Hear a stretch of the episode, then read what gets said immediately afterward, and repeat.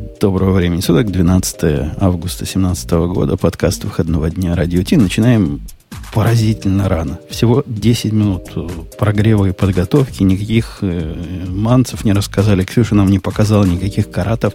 Вот только зашла, сразу мы в эфир и вперед, потому что Бобук. Бобук настаивает на том, что мы вовремя выходили. Заболел, не, не, я, я не настаиваю. Мне кажется, тут уже все настояно. У меня просто проблема в том, что мне к середине выпуска придется немножко сбежать, а это автоматически означает, что нужно вообще двигаться быстрее, а начинаем мы выпуск, как известно, с того, что втыкаем рекламу, а перед этим следует сказать, что тут Ксюша еще есть, а еще у нас гость есть. Гость. Всем здравствуйте. Такой Привет, Привет гость. рекламу давайте. Этого гостя уже даже представлять Да, причем мне кажется, я, что... Я не реклама, я гость, если что. Да, да, причем можно, мне кажется, уже гостем не называть реально. Просто по количеству выпусков он превышает некоторых постоянных, поэтому, э, да. Не будем показывать... Это хорошо, что на... мы пальцем не показываем. Награя пальцем. Это шоу создано при поддержке Digital Ocean. Digital Ocean – провайдер доступного облачного хостинга. Всего за 55 секунд и 5 долларов в месяц вы можете создать свой облачный сервер в одном из дата-центров, расположенных в Нью-Йорке, Сан-Франциско, Амстердаме и Сингапуре, и управлять им с помощью простой, интуитивно понятной панели управления или воспользоваться мощным мощным API. Начните прямо сейчас. Введите промокод RadioDefist при регистрации и получите 10 долларов бонуса на аккаунт. И несмотря на то, что Бобок уходить, и он готов провести весь подкаст за 17 минут, мы не дадим ему. Мы с Ксюшей не дадим. Мы будем медленно да, да, но просто спускаться к стаду. нужно после нашей традиционной вот этой вставки каждый раз надо говорить, что не радио минус T, а радио нижнее подчеркивание T в качестве промокода. Э, да, и на справедливую рекламацию людей, которые получили наш код три года назад, не использовали его, теперь возмущаются, что он не работает. Мы, мы с вами, чуваки, это безобразие. И мы по этому поводу уже бубнили и бурлили, и изливали, и даже боролись и даже какого-то успеха достигли. Но это не про наш код проблема, это проблема про все промокоды, какие бывают у DigitalOcean.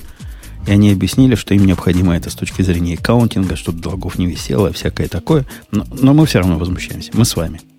И, кстати, Держите. если коварные ребята попробуют использовать радио нижнее подчеркивание T, уже использовав до этого радио минус T, оно не будет работать.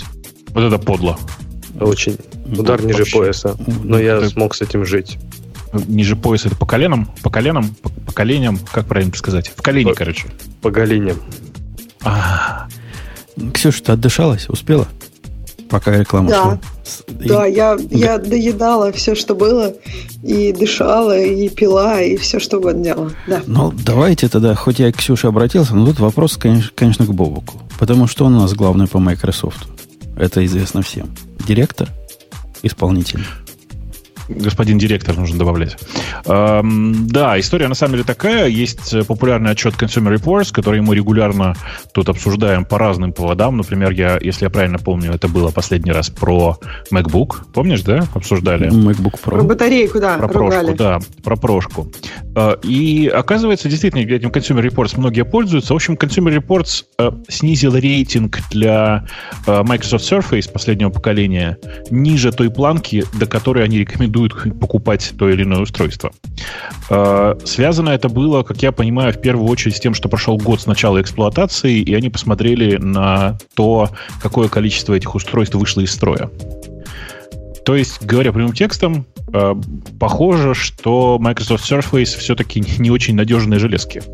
Мне кажется, во всей этой истории самое интересное, на самом деле, это не история про Microsoft, а, про, а, а история о том, э, насколько различается, насколько Apple делает ноутбуки лучше, чем все остальные. Вы видите, как гигантский отрыв, да, между первым и вторым местом? Ну, я бы цифр тут немножко, циферок немножко добавила, то ты уже неправильно сказал про один год. Э, во-первых, два года их, э, ага. они провели опрос, и там получилось два года, и получилось, что четверть всех устройств Surfaces, э, Surface Pro, они за первые два года с ними что-то случается. Они начинают виснуть, ну, в общем, какие-то любые угодные проблемы, с которыми нужно обращаться в сервис-центр.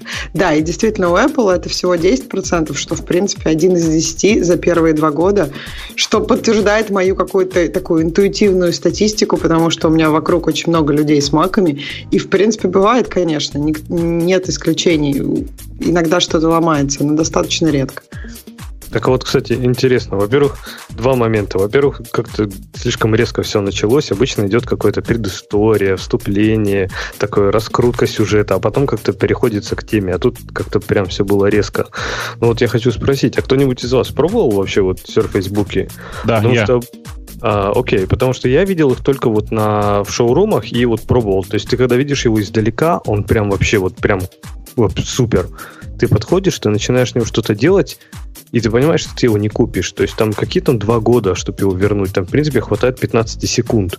То есть вот этот тачпад, который там, не знаю, из далеких 90-х, то есть там с ходом в пол сантиметра, наверное. Слушай, мне вообще... кажется, ты, мне кажется, ты про старые не, тачпады говоришь. Не-не, Surface, Surface Book вообще отличная модель. Вот Surface Book, он выглядит вообще, как будто его делали не Microsoft. Но вот Surface Laptop, он как-то вообще, то есть он реально шаг назад, вот по ощущениям. Ну, слушай, ты знаешь, да, что у них несколько поколений же было этих мелких лэптопов, а, и э, тот, собственно говоря, который вот я смотрел последним, у него был ничего тачпад, он не очень большой, он не настолько большой, как мы на маках привыкли, понимаешь? Ну, подожди, а вот ты, с который да. с ковром, ты пробовал вот этот? Да-да, конечно, конечно. Но это же, ты же понимаешь, что это ковер. На самом деле, нативное средство для тыкания, для попадания в кнопки окошек, там это экран, а не ковер. Ну, это, это то же самое, Бобок, сказать, что у меня забрали функциональные клавиши, но нативный способ нажимания функциональных клавиш это нажимать вот на этот дурацкий тачбар. Нет. И, Бобок, мне кажется, там все-таки разные приложения. То есть есть приложения, в, с котор, ну, в которых, которые виндовые и с которыми неудобно, когда ты на экран. Ну, просто банально, потому что кнопочки достаточно маленькие, они не очень сильно адаптированы. Это, это, мне кажется, это другая история про то, что в Windows, в даже десятка в текущем своем виде, э, даже все, не все системные встроенные приложения достаточно адаптированы для тачскрина. Я о том и говорю, поэтому не да, получается да. только тачскрин. То есть тебе все равно нужно использовать как бы тачпад, клавиатуру. Э, я с тобой согласен. Я к тому, что подразумел, я объясняю, почему, почему настолько маленький ты, э, тот самый тач, как он называется, короче, настолько маленькое средство для управления мышью. Тачпад. Потому что, ну да, потому что изначально как бы все хотели сделать устройство, в которое тыкаешь пальцем. Как, ну, как бы, как iPad, понимаешь? Просто не получилось, в этом проблема. На самом деле, я, по, по большому счету, я тут поспорить даже не могу. Я целиком согласен. Surface просто неудачное устройство. Оно сейчас неудачное. При этом Surface Book, который я видел, это ну, просто огонь, а не железка. Если бы она не стоила почти в два раза дороже MacBook, я бы даже купил. А Microsoft не согласна с обоими вами. Говорят, что-то вы, чуваки, не то, не то несете. Но, в принципе, все говорят такие. Apple говорила в свое время, что вы не то несете. И, и мы тут э, вставали. Я тут вставал на защиту, мол, как мерили, что... Ну, против теста, когда ты опрашиваешь 90 тысяч человек. Там 90 тысяч, да, была, Ксюшенька? Угу. И, и оказывается, что четверть из них вышла из строя, прям крыть трудно. Но Microsoft попыталась. Говорят, Вообще написано 41... А, нет, да, 90 тысяч, ты прав. Да. Microsoft говорит, что мы не хуже других. Такой у них примерно ответ. Я, я, я согласен с Microsoft здесь. Обратите внимание, что те ноутбуки, которые я традиционно называю как приличные, то есть Lenovo, Toshiba, они все такие, и Dell даже те же самые. Они все такие. Разница между Lenovo и Microsoft, типа, что там, 3%? 4%? Какая-то такая цифра была. А при этом нужно понимать, что разница между Lenovo, который, мне кажется, приличным, и Apple в два раза. Мне еще кажется, что тут как бы они не сказали, что мы не ху... они сказали, что мы не хуже других, и еще они сказали, мы очень сильно улучшились за последние два года. То есть это же устройство, которое мы продавали два года назад. Вот если сейчас вы купите, все будет намного лучше. Ну то есть примерно как-то вот так они сказали. Ну, я, кстати, я, кстати, согласен. Если вы не видели последнее Surface, вы посмотрите, там вот, вот это первого впечатления, которое было от первого Surface, когда ты действительно, ты, Алексей же прав, издалека смотришь, ну, типа, хочу. Подходишь, только нажимаешь, начинаешь нажимать на, на кнопочки и понимаешь, что кнопочки плохо ходят. Ты да понимаешь, вот... что системный диалог открылся, файл open, тыкаешь, знаешь, как это бывает, и внезапно видишь э, этот самый системный диалог из 95-й винды, прошу прощения ну, типа, этого в большей, по большей части на современных устройствах уже практически нет, потому что ты не видишь тех самых старых приложений, и, и, и при этом ты, ну, другое качество сборки. Оно не скрипит больше. Меня в ответе Microsoft вот не эта часть э, расстраивает. Ладно, они улучшаются, я с Бобуком, наверное, даже соглашусь, хотя не знаю, не пробовал. Мне до сих пор сдалека нравится, а вблизи я бы такое в семью не взял.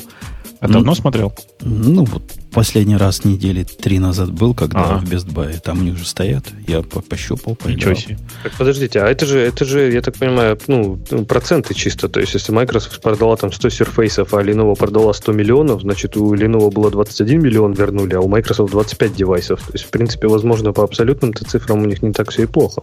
Не, они, Нет, они, это... они процентами спорят. Да. Они говорят, что процент возврата, их никто про возврат, собственно, не наезжает. Э, тут они не на тот вопрос отвечают. То есть это хороший прием ответить на тот вопрос, на который тебе хочется ответить. Но про процент возврата-то никто не наезжал. Они говорят, да, нас не возвращают 25%.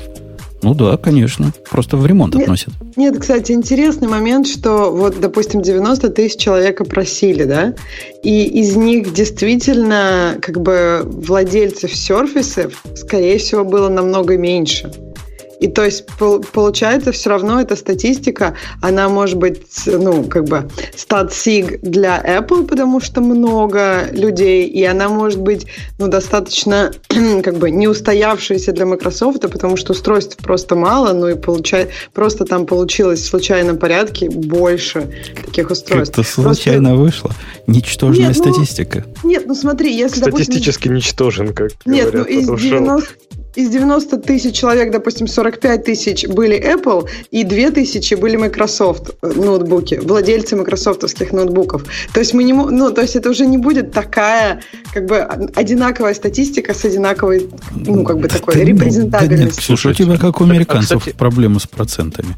Если у тебя выборка ну, серьезно, если их всего 5000 штук в мире, и ты 2000 человек опросила, то результаты прямо огонь.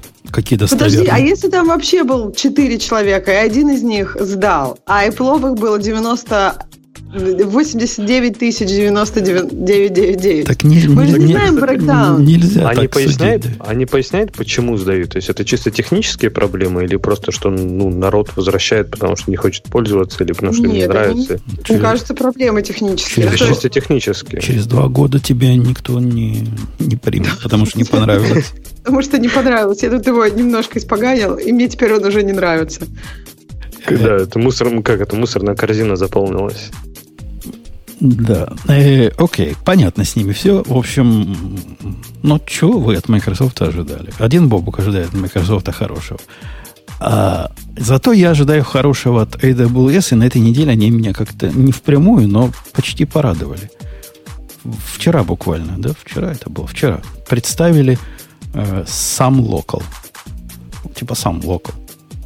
Самл такой, самл. То есть, то есть, как бы сам local и сам билдил. А что, в смысле, что такое сам local-то?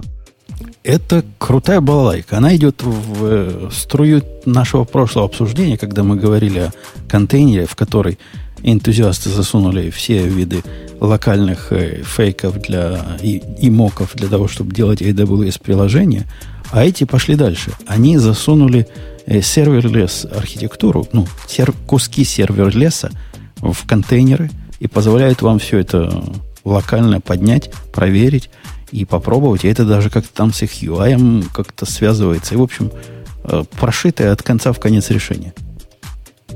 Так подожди, я от названия ожидал, что это будет э, локальная имплементация лямбды. Ну, оно, оно а есть. оказалось... Оно есть. Нет? Оно есть.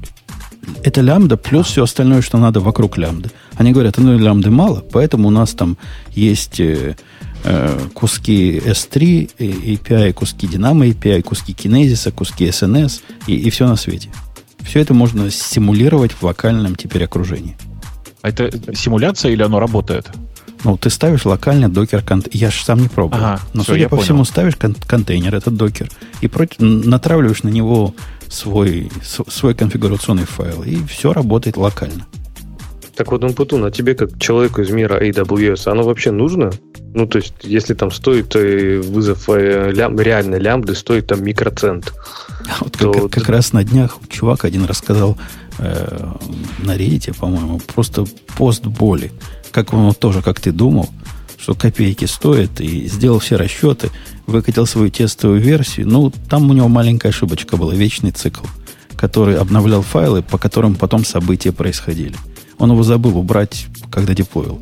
Он так был, так радостно писал блокпост, как все это хорошо, что забыл убрать. И, и да, и когда он утром проснулся, он увидел, что там, по-моему, 800 долларов уже. И пока он отключал, там еще накапало пару сотен.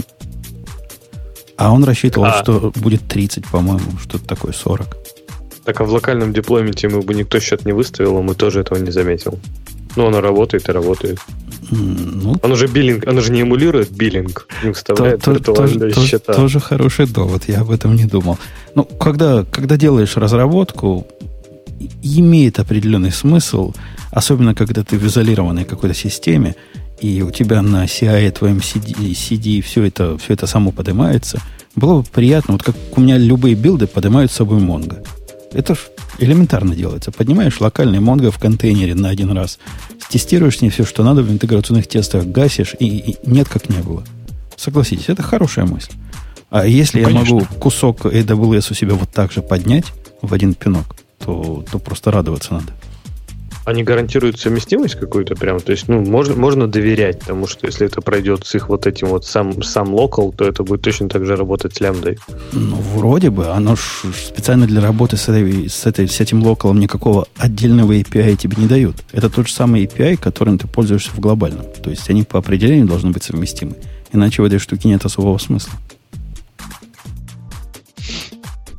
Ну, по крайней мере, это логично. И, понимаешь, и это э, во многом э, продолжение разговора. Помнишь, мы в прошлый раз обсуждали моки для, вокруг э, амазоновского облака?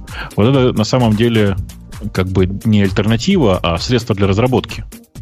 То есть моки тебе нужны для тестов, а вот этот самый Sam Local тебе нужен для локальной разработки. И э, я могу четко сказать, почему это лучше, чем использовать э, там типа работающую уже лямбду. Потому что несмотря на дешевизну этой разработки, ты иногда ну, типа, просто должен иметь возможность э, нормально работать с тем, что ты напрограммировал. Это, конечно, не отвязка, это не, там, не, э, ты не лишаешься при этом вендор-лока никакого, ничего. Но это для тебя возможность, по крайней мере, не знаю, там, э, программировать в любой момент в самолете, как я это люблю делать. Ну, они а, прям, слушай, бота 3 используют, то есть, да, я так понимаю, что они полностью, полностью... Да, да, да, я тоже сейчас посмотрел, они реально прямо через бота ходят, и через бото, а то сейчас подумают, что бота некоторые. Так почему это для тестов плохо? Мне кажется, для тестов тоже хорошо. А, для тестов тоже неплохо, но для тестов на самом деле мокинг подходит, кажется, лучше, потому что он легковеснее же просто. Ну, ну, типа ты, да. Это, а? это не, даже не, это больше, чем мокинг. Если вот это, Ксюша, для тестов использовать, это как бы ну, наста... как это? Наста... это фиксчер, да, по-моему, называется, а не мокинг. Когда mm. ты поднимаешь такое же, но ну, локально, которое на вид как настоящее. Мог, мог, кажется, мог это еще писать надо. Это вообще для ну, интеграционных да. тестов, это не, да. не, для юнит-тестов. Я согласна, да. То есть мне кажется, что для интеграционных тестов это намного лучше, чем моки и чем там какие-то другие. То есть очень хороший вариант. Когда ты хочешь, когда ты разрабатываешь систему и разрабатываешь тесты, можно даже какие-то изменения прогонять здесь сначала, а потом уже выкатывать туда, правильно? Да. Ну, короче, э, о чем мы? Мне кажется, что проблема нашего текущего обсуждения в том, что все согласны с тем, что это крутая штука. Давай о чем-нибудь. Давайте о чем мы, против будет. О чем мы Нет, не давайте согласны. против будет. А вы видели, что у них там еще белочка очень классная в логотипе? В каске. Почему-то в каске. Надо было сказать, белочка страшная, чтобы хотя бы что-то поругать об этом. Белочка, белочка. Давайте зайдем глобально. Вообще, а зачем нужен AWS, если есть Azure? О, это хороший заход. Э, толсто, толсто. Ну как, нет? Почему толсто? Нормальный заход. Почему использовать именно AWS? У меня есть ответ. Эм, потому что это сейчас стандарт де-факто. Потому что э, с Azure ом периодически бывают дурацкие случаи, когда ты попадаешь на какую-нибудь машину, которая, на которой твой instance периодически просто встает колом, и все. И единственный способ с ним что-то сделать, это обратиться в поддержку, которая ответит тебе в течение нескольких часов. О, поддержка а, вообще классная у них. Я помню, как-то мы с ними общались, и э, какой-то, какой-то из API запросов просто падал с ошибкой там 500 или что-то такое. Ну, то есть явно что-то не на нашей стороне. И мы, значит, завели ticket такие, что вот такой-то запрос падает. Там, это, по-моему, был rescale виртуалки или что-то такое. Через какое-то время мы просто еще раз попробовали, оно работает. Прошло недели две, приходит ответ от Microsoft, и такой, так что, работает? Такие, ну, вроде да. О, отлично, то есть тикет можно закрыть? Ну да. Не, нужно понимать, что при этом у Azure есть свои плюсы. Эм, ну, типа, это же, во-первых, это банально дешевле. Там, довольно существенно дешевле. А, у Microsoft, так напомню, есть куча всяких, как бы это сказать, правильных э, приманок в виде э, бесплатной раздачи Azure и всего такого. Ну, типа, вы просто используя Azure, вы, вы получаете все плюсы и минусы использования игрока номер два на, этой, на этом рынке. Слушайте, я встану на сторону зла. Вот когда Бобу говорит, как в Azure падает, я пытался этот email найти, поэтому молчал, но не смог его найти сходу. Где-то он у меня там закопан. На прошлой неделе мне пришел прелестный mail смерти от Амазона. Такого никогда не приходило. А тут такой прелестный email, который звучит по памяти, рассказываю примерно так. Они говорят, чувачок, тут у тебя с RDS какая-то проблема. Но проблема не у тебя, проблема у нас. Поэтому один из твоих RDS умер окончательно бесповоротно, восстановить его невозможно, поэтому прими меры. Email даже не рассказывает, какой RDS, он не берет на себя, знаешь, вот эту тяжесть, вот по подробности какой-то. Заходишь в какой-то и видишь действительно картину смерти. Он в красном, типа, упал. Фатал. Никаких объяснений, что, что с фаталами, как быть. А догадайтесь, что бывает, когда вы пытаетесь восстановить RDS. Это первый раз мой был, когда я попытался RDS восстановить. RDS это не восстанавливается из снапшотов. Из снапшотов может создать новый RDS с новым entry point. Если вы недостаточно хитры, чтобы у вас эти entry point были завязаны хотя бы как CNAME в DNS, то ты, вы представляете, какого масштаба это может быть проблема? Ну, конечно. Ну, то есть ты просто адскую историю рассказываешь. Ну, вот адская история жизни такое бывает. Вот я видел такое один раз, я RDS уже пользуюсь лет пять, наверное. Но первый раз такое случилось, бывает и такое. Так что имейте в виду, они тоже не идеальны. Хотя Боба их тут стандартом де-факто расписывает. Ну, это правда стандарт де-факто. Это вот, знаете, опять возвращаемся к цифрам. Просто тут в чате параллельно обсуждают, кто там номер два, кто номер три в, э, в отношении публичных облаков. И на самом деле, с практической точки зрения, если честно, э, разница в, настолько велика, что можно сказать, что типа у AWS э, там типа 95% рынка, а и Azure, и Compute Engine занимают, ну, типа по два. Ну, это, Я опять думаю, же, они, это зависит от того, как считать. Есть специалисты, которые тебя посчитают по деньгам, и окажется, да, что...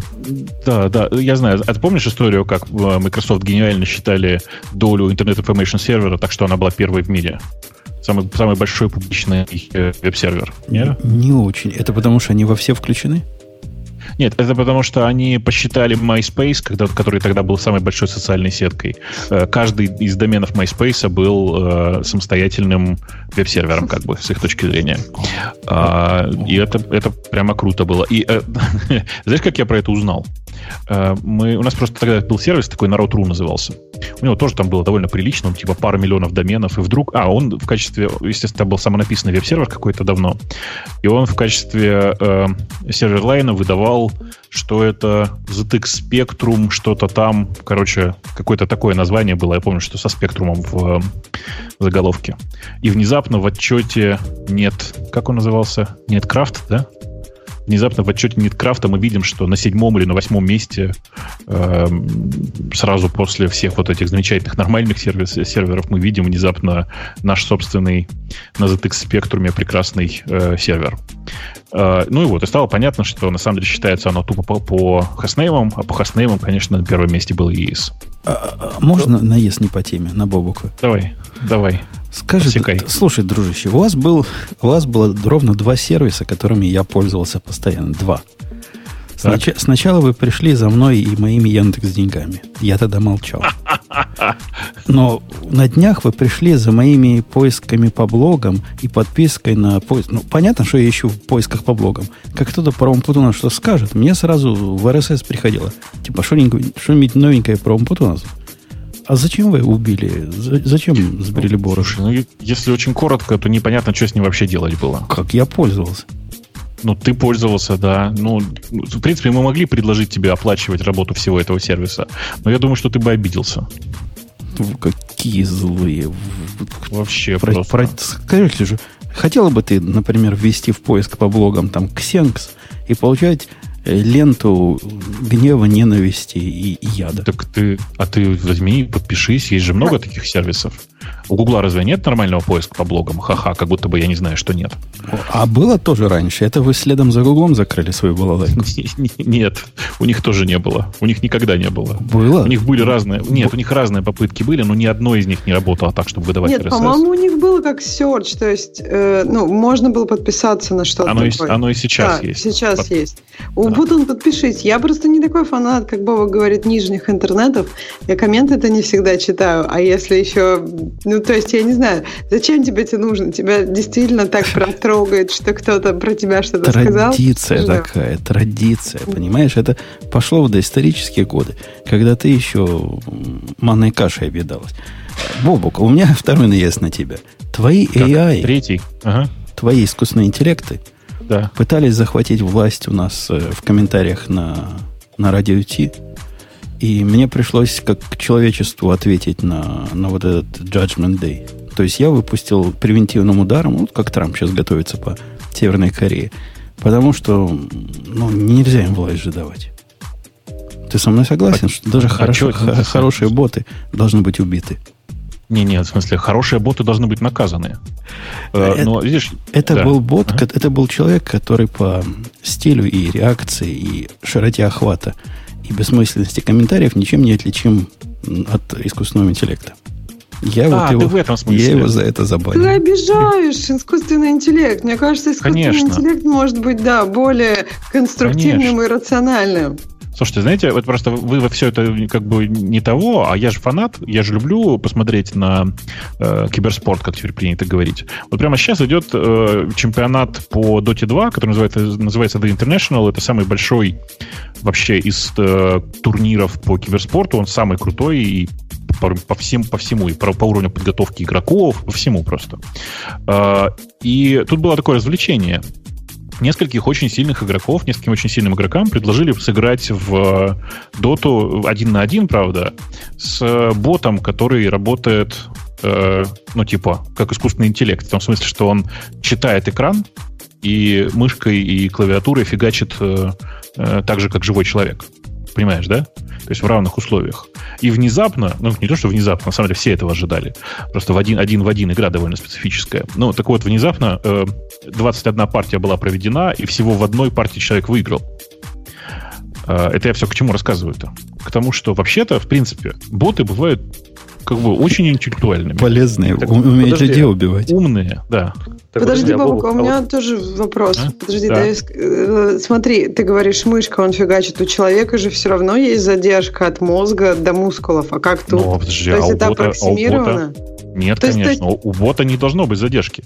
Не надо ну, я говорю, несовершенство ты... человека. Это же повторяется. Ну, так он ну. просто на это мог выиграть не интеллектуальностью, а тем, что у него нет задержки. Ты... Это Слушайте, вы бы... в доту играли вообще? Один в один это чистая игра на реакцию. Вы просто, еще раз, я специально уточнил, что это игра один в один. Кто в доту играл, ты все меня поймут. Но тем не менее, это требует интеллекта, понимаешь? Ну... Тупо, ну это же не, не, не шутер в классическом его понимании. Там нужно как бы некоторый ум применить. Вот это, кстати, а, был мой вопрос, что насколько это пример показательный, то есть насколько там вовлечен вообще что-то, что-то, кроме чисто механической это, реакции, умения. Вообще, выстрелил, вообще. отбежал, выстрелил, Нет, отбежал. нет, это вообще не шутер, это такая, ну, типа, тактическая игра, и там Dota уже довольно... играет не на карте Warcraft 'а, да, насколько я помню? Это, это, это Dota 2, да. Это не на карте игра Warcraft 'а. И больше того, игра один в один, она довольно специфическая, потому что, ну, типа, есть крипы и есть э, два человека, которые дерутся друг против друга. Ну, как бы это немножко не то. Ну вот, но она все равно не, не очень экшен. Она довольно медленная сама по себе, и по идее, ну, не настолько, ну, реакция важна, безусловно, но не настолько, чтобы оказать критическое прям воздействие на игру. Не, ну в чем там интеллект? Вот именно в чем там интеллект именно вот в игре один на один? Слушай, ты пос, пос, вот возьми, посмотри, ради интереса. На Ютубе есть записи. Не, я смотрел вот, который с Дэнди, когда она играла, я вот эту игру да, посмотрел. Да, да, да, да. Ну, она самая, самая увеселительная была, я бы сказал, самая показательная. Помню, в чем Дэн, там... Дэнди возмущался, да, что это, говорит, выглядит страшно, выглядит страшно. Он похож на человека? Вообще нет. Да, да, да. Не, ну не то, что нет, вообще нет. Он очень классно. Он сказал, не, Дэдди такой очень многословный парень. Это как ведущий у него спрашивает, говорит, как по-твоему, бот похож на человека? И Дэдди такой, не, и тишина такая. В общем, классно, короче. Да, э, так вот. Не, ну, конечно, он проявляет интеллект. Посмотри в самом начале. Если ты не играешь в доту, посмотри на очень забавный момент, как он придерживает крипов. Это очень прикольная тактика такая, которой, которой он где-то научился. То есть он своими собственными движениями не дает вот этим миньонам, крипам, вы, выбежать у него из-за спины э, и так их придерживает, как бы, не пуская их вперед. Потом он их пускает вперед, происходит атака, он довольно интересно двигается. Совершенно не похоже на нормальных людей, но тем не менее. В общем, там интеллект есть, не надо так думать. Вы а, помните, здесь, да. коллеги, что я тут несколько выпусков назад рассказывал про Microsoft плохие слова, буквально матерные, и про их продукт Skype тоже практически матерный, который помешал нам записывать последние штуки. Подкастов 5 мы мучились. Заметьте, сегодня мы не мучаемся. Правильно, Бобок? Так, я тебя перебил было? сходу. Я хочу посыпать голову пеплами перед твоими, Бобок, извиниться. В Microsoft. Твоими. Это, ну, это, ладно, не, хорошо, да. это не они виноваты, а виноваты производители устройства TC Electronics C300. Вот это, вот эта балалайка совершенно странным образом все проблемы устраивала. Я даже примерно понимаю, каким образом, но это явно баг в этой балалайке. Я ее исключил из нашей цепи, так что вы теперь без этой штуки вещаете и мы прекрасно звучим, мне кажется. Ну, по крайней мере, я надеюсь, что я прекрасно звучу. Ты-то ты, ты, ты, всегда, а, и Ксюша, гость, конечно, конечно. Конечно, а, конечно. Вы, ух. Э, так это, э, ты, мы, собственно, я как переключился на эту тему-то? Ты начал говорить, что бота забанил э, в, как это, с неестественным интеллектом. То есть у него естественный, но не интеллект, наверное. Или неестественный, но интеллект, я не знаю. В моем понимании это его реакции, реплики и стиль ведения разговоров неотличим от искусственного. По-моему, это тест Тьюринга наоборот. Он вот прошел этот тест Тьюринга наоборот. Слушайте, а как назвать тест Тьюринга? На... Я, я знаю, я придумал название. Давайте просто не в честь изобретателя, потому что тест Тьюринга придумал Тьюринг, а это будет тест Бендера. Ну, робота Бендера. Э, окей. Okay. Я, я думал, будет тестом у Путуна. Ну ладно, и Бендер тоже ну, хороший. Я, я скромный. И вот, э, Бобок, я, я совершенно против того, чтобы мы устраивали тут в этом подкасте гонки и откладывали темы с учетом того, что Бобоку надо уходить. Вот я собирался а... отложить, но не буду. Вот не Мы буду. Давай не будем откладывать. А вот командуй. А вот не Какая буду. тема-то? В нашей тусовке, в моей тусовке, которую наблюдаю, за, прошедшие две, за прошедшую неделю две темы навели такого шума и такого шороха. Конечно, на первый на первом месте того, что э, SIG P320 стреляет, когда упадет, это вообще ни с чем не сравнить. А на втором месте примечание... Чего? Подожди, как? Так. Если неудачно упадет, с высоты, которая не, не требуется стандартными практиками тестирования, под углом очень определенным, то он может выстрелить, ну, в том случае, если, конечно, он заряженный, там, патрон ну, в патроннике, как это по-русски называется, не знаю, там, короче, chambered, короче. Патронники, да. Да, ага. и да, может, может ага. выстрелить при падении. Это вообще Они прям... отзывать будут теперь или это, что? Это прямо... Это я, я в Твиттере писал, Воздух что... уже не починить. По, по степени шока это как самсунги, которые взрываются в самолетах.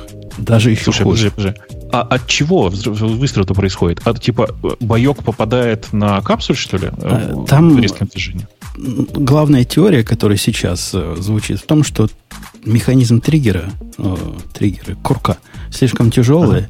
и инерционно он, значит, еще ага. двигается какое-то время и может ударить во время Потому что я так и подумал. Я так и подумал с самого начала.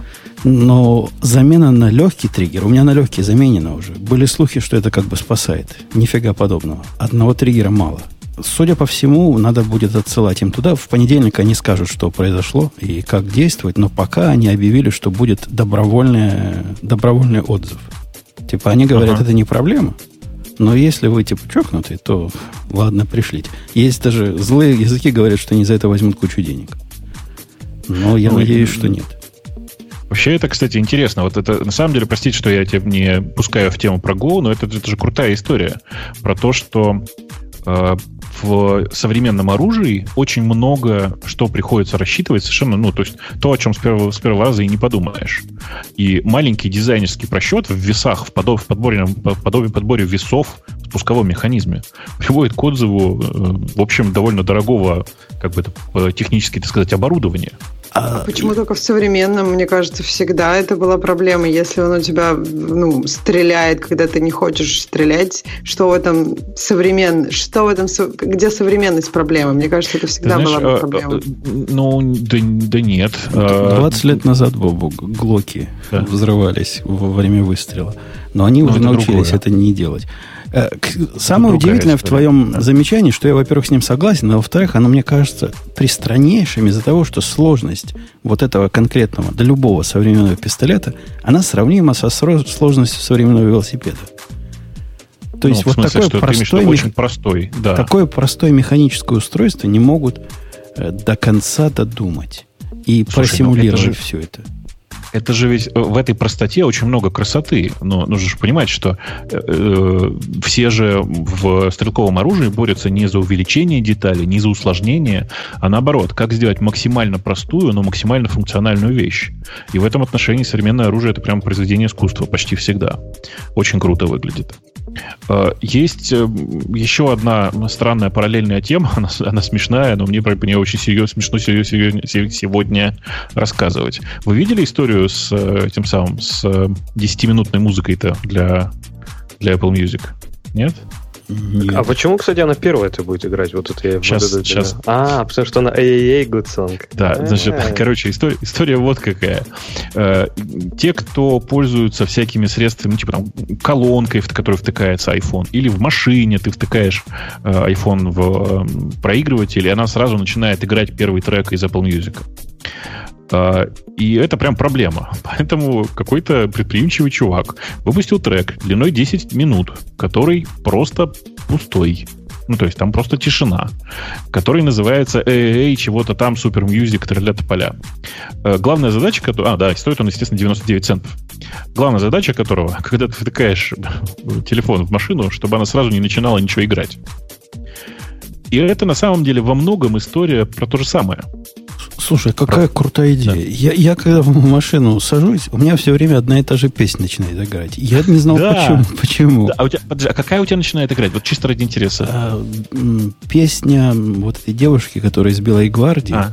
И Ок, что-то понятно. она такое поет. Э, одно Наверное, Анна начинает тебе, тебе, тебе просто повезло. А у меня, как у большинства пользователей э, айфона, я точно знаю, начинает играть YouTube тупо потому, что это тот самый альбом, который, помнишь, всем запушили бесплатно. Кстати, у меня тоже начинает играть ю- да, ю- как... да. У меня обычно Обнимемся. играет Audible, Audible, но вот иногда, когда, например, Audible выгру... Выгрузили из памяти... из памяти, да, да, да, да. Начинает это дурацкое YouTube. Я каждый раз удивляюсь, думаю, что это?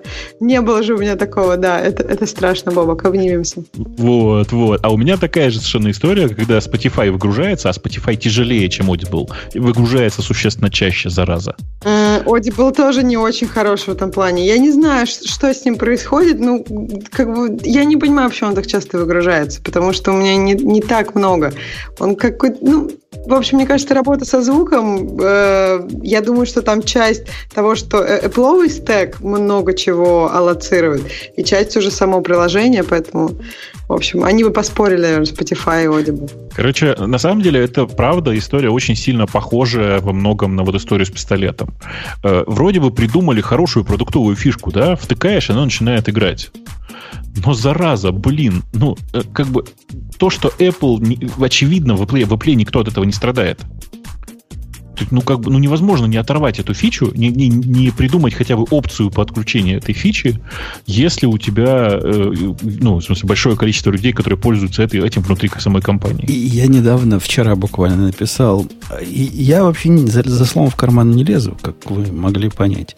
И когда какой-то продукт, особенно платный, хотя я разницы не делаю, доставляет мне неудовольствие, я им прямо пишу таким э, таким цветным языком. Как все же цветной язык?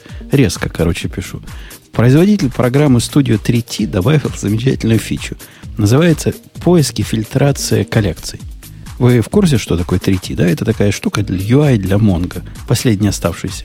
Они да, купили да, да, ро- да. Робо, Робо, Робо Они Mongo. купили Робо Монго. Они купили Робо Монго да. и, видимо, его убили. Теперь они, значит, сами одни на этом рынке.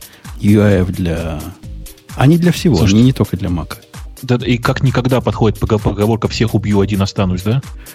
Так вот, эти красавцы добавили фичу поиска. То есть такая строка сверху есть, в котором начинаешь чего-то писать, оно тебе делает э, такой view тех коллекций, которые по именам совпадают с тем, что ты набираешь. Казалось бы, замечательно. Однако при запуске они заполняют вот этот лист того, что ты хочешь поискать. Видимо, какой-то искусственный интеллект это заполняет. Какими-то коллекциями. Абсолютно случайными и пытаются заставить меня кликать там. То есть я кликаю где надо, они говорят, нет, чувак, ты, видимо, не то имел в виду. И переводят меня совсем в другое место. Короче, достали. Я им написал злобный имейл. А с той стороны я вам зуб даю, китайцы сидят. Вот судя по ответу, вот это... Почему не индусы? От китайца. Стиль ответа китайский. Типа, начальника, да, мы поняли, да, начальника, мы будем стараться. И ничего не делают. Вообще, кстати, так жаль, что Робомонго купили. Там же прям у нее был перезапуск когда-то недавно, и там этот э, главный разработчик сказал, типа, сейчас у нас там такие планы наполеоновские, так мы будем развивать. Там, по-моему, была краудфандинговая компания, по-моему, кто-то в них там деньги влил, и прям так все серьезно было. Ну, и, э, кстати, прям... Рабомонга мне тоже прямо нравилась. Ну, в смысле, она... Я вообще не люблю GUI для таких, для такого редактирования, особенно в Монге. Но Рабомонга была хороша на мой вкус. И она шустренькая такая была. Да как она нативная, она, нативная, на QT вообще там прям вообще все классно было. Так это, все это, удобно, тоже, это тоже на QT, дружище. Она на Java, по-моему, нет? Ну, UI... 3, 3, 3T, которая шеф, нет? 3T, которая была раньше шефом, она UI точно QT. Ну, просто настолько QT, что просто QT некуда.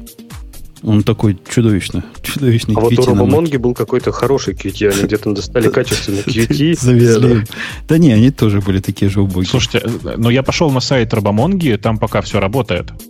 Ну, купили. То есть ты, я бы на твоем месте особо купили, не надеялся. Да. да, да, я тоже не надеюсь, но это очень смешно. Они ее переименовали в Robo 3T, а полная версия называется Studio 3T. Ну да, 3T. Оно, я, я же студия 3T, это как раз и есть 3T. Да, да, да. Это, да, это слияние. Слияние продуктов. Все, дочитал. Э, я, я, не знаю, я не помню, почему, почему я начал про, про Mongo и про 3T, какой был контекст, но выбрал я раньше тему про контексты, поскольку она надела второго по громкости шума в тусовке вокруг меня. Интересный такой, знаете ли, наезд чувака, который... Сейчас же просто сейчас шаг назад сделаю. Объявили, что принимают юз, э, не идеи, а use case, в котором вам чего-то надо в Go такое, что в Go сейчас нет, и поэтому мы думаем о Go втором, поэтому расскажите нам о том, как мы можем Go 2 сделать так, чтобы вам было хорошо. И там, и там на самом верху в голосовании, наверное, давайте классы, да? Нет, давайте дженерики, самое главное. А, ну, дженерики конечно, наше конечно. все. Без дженериков не жизнь, а каторга. Пишут люди, которые вчера узнали, что такое поинтеры. Так вот, чувак рассказывает Слушай, про контекст. А нет такого, а нет такого опроса, а что нужно убрать из Go? И там на первом месте должны быть каналы. Вообще непонятно. Вот этот, нет? Нет, такого не предлагают. Они готовы поломать совместимость, но, видимо, не так. Они не такие резкие, как у вас Python 2, Python 3. Такие. У нас вообще очень, очень минорные изменения на самом деле. Ну Это, ладно. У меня есть что в тебя кидать. Тапок вот просто сбоку лежит, который я могу в тебя кинуть про количество изменений. Давай, давай. Вот я и ки... Э, э, контексты. Контексты были добавлены не так давно в Go, прямо совсем недавно. Вот я, я помню, я уже с год тогда был. И суть контекстов для тех, кто не в курсе, в том, что это такой, такой часть стандартной библиотеки. Объект, то бишь структура, которая позволяет вам передать вот эту балалайку куда угодно. И эта балалайка служит для двух целей. Во-первых, устраивать удобный и без шаманских плясок э, прерывания чего угодно. Это вовсе не связано с горутинами. Чего угодно может прерваться через контекст. То есть чего угодно может у контекста спросить, типа, ты, ты готова? Контекст говорит, ой, тайм-аут прошел. Готово, готово. Это первая его часть для cancellation. Вторая часть для того, чтобы туда что-нибудь, какой-нибудь мусор положить. То есть, если у вас есть, например, веб-сервис, который перекидывает между handler 'ами какой-то запрос, и этот запрос со временем же обрастает мясом, и, например, мясо как username появилось, как, если оно появилось, хотелось бы его провести через все эти handler 'ы. Ну, согласны, идея здравая. Поэтому контексты, кроме cancellation, еще умеют и в себе данные держать. Собственно, все. Это такой мэп, synchronized мэп любых чего угодно нетипизированных данных. Это было что короткое... Что только люди не придумают, чтобы эксепшены не делать. Короткое... Это не про exception, это про, скорее, value, это про thread storage, local storage. Ну, а cancellation, ну, это я даже не знаю про что. Это ведь тоже не про exception. В, в, этом, в этом и point чувака, что он говорит, что сейчас вы переносите типа вот этот контекст, который, я так понимаю, что основной его point был, что эти э, контексты приехали в IO package, то есть теперь на всякие операции чтения записи приехали вот эти контексты, их можно, я так понимаю, отменять и, э, не знаю, э, тайм-аутить и так далее, и передавать в качестве там словаря какие-то данные туда. И вот он говорит, что это там вообще выглядит чужеродно, оно там ни к селу, ни к городу, никогда я ваши сервера не писал, и ничего мне канцелить не надо будет, и вообще не трогайте мой кол. Не, он, он, это там не так история. В IO ридеры они не пришли. Он говорит, вот если бы, это такой мысленный эксперимент. Э, о, о чем, собственно, речь идет? О том, что и read, собственно, тоже можно иногда заканц... заканцелить. Не только HTTP, сервер HTTP клиент, в котором это уже есть. В ридере этого нету еще. Не знаю, насколько оно появится. Если появится, будет жуткенько выглядеть. У меня другой к вам вопрос, коллеги. А проблема прерывания – это прямо крутецкая проблема. Считается, что в программировании есть две проблемы, как вы знаете. Первая проблема – это как правильно инвалидировать э, distributed кэш, а вторая проблема – как правильно называть переменные. Мне кажется, третья проблема – это как правильно прерываться. Какие, собственно, у вас есть альтернативы тому, чтобы передавать не, нечто вот типа контекста во все места, которые должны уметь прерываться не технически, не механически, а интеллектуально. Мне кажется, больше других подходов нет. У меня до этого был вопрос. А, а почему? Ну, то есть на мой взгляд, вот эти две функции, которые ты перечислил, они абсолютно разные. То есть обычно контекст это как раз то, что ты перечислил вторым, когда в контекст пихаются какие-то данные, user ID там, или что-то такое, и он всюду пропагетится. И таких примеров полно. Например, в Android есть этот контекст, который также пропагетится в разные места. Но вот, вот передавать что-то для канцеляции обычно это что-то, какая-то конкретная переменная там из cancel. Ну, то есть это не передается через контекст. То есть у меня вопрос такой, чувствуется ли это чужеродным, что две функциональности в одном контексте, или это как-то так обыграно, что контекст является чем-то естественным для этой канцеляции? Э, в мире Go это не является таким вот э, чужеродным, как тебе кажется, из другого мира, потому что он весь построен на коммуникации между Go-рутинами. И, в принципе, нет никакой особой концептуальной разницы, если я правильно понимаю направление мысли авторов пэкэджа контекст, в том, что передаешь ли ты сигнал в свою горутину или передаешь ты в свою горутину значение какое-то. Мне кажется, вот такая у них, такой ход мысли шел, хотя на практике оно получилось прямо так себе. Тут с автором, ну, реально спорить трудно. Контекст... Слушайте, а, а, а вы посмотрели картинку, которую нам в чате вкинули, нет? Вы посмотрите на нее. По-моему, она прекрасна. Вот, вот, вот, вот, вот оно, да, где-то там рядом и крутилось. Контексты выглядят действительно как-то чудно, немножко чудно. Однако, если вы смотрите на альтернативу контекстов, как делалось до того, это было гораздо более чудаковатее. И стандартная их статья, ну, стандартная в Гоге, Го статья популярная, как правильно, значит, cancellation делать, рассказывал о том, ну, о ужасе, кошмаре Ади Израиль. Она рассказывала о том, что кроме канала данных, которые тебе нужны, тебе надо придумать канал специально для терминатов, и этот канал прокидывать всем, ну, прям прокидывать специально для этого канал, для того, чтобы cancellation обрабатывать, выглядит еще хуже, чем прокидывать контекст для всего этого. Согласитесь.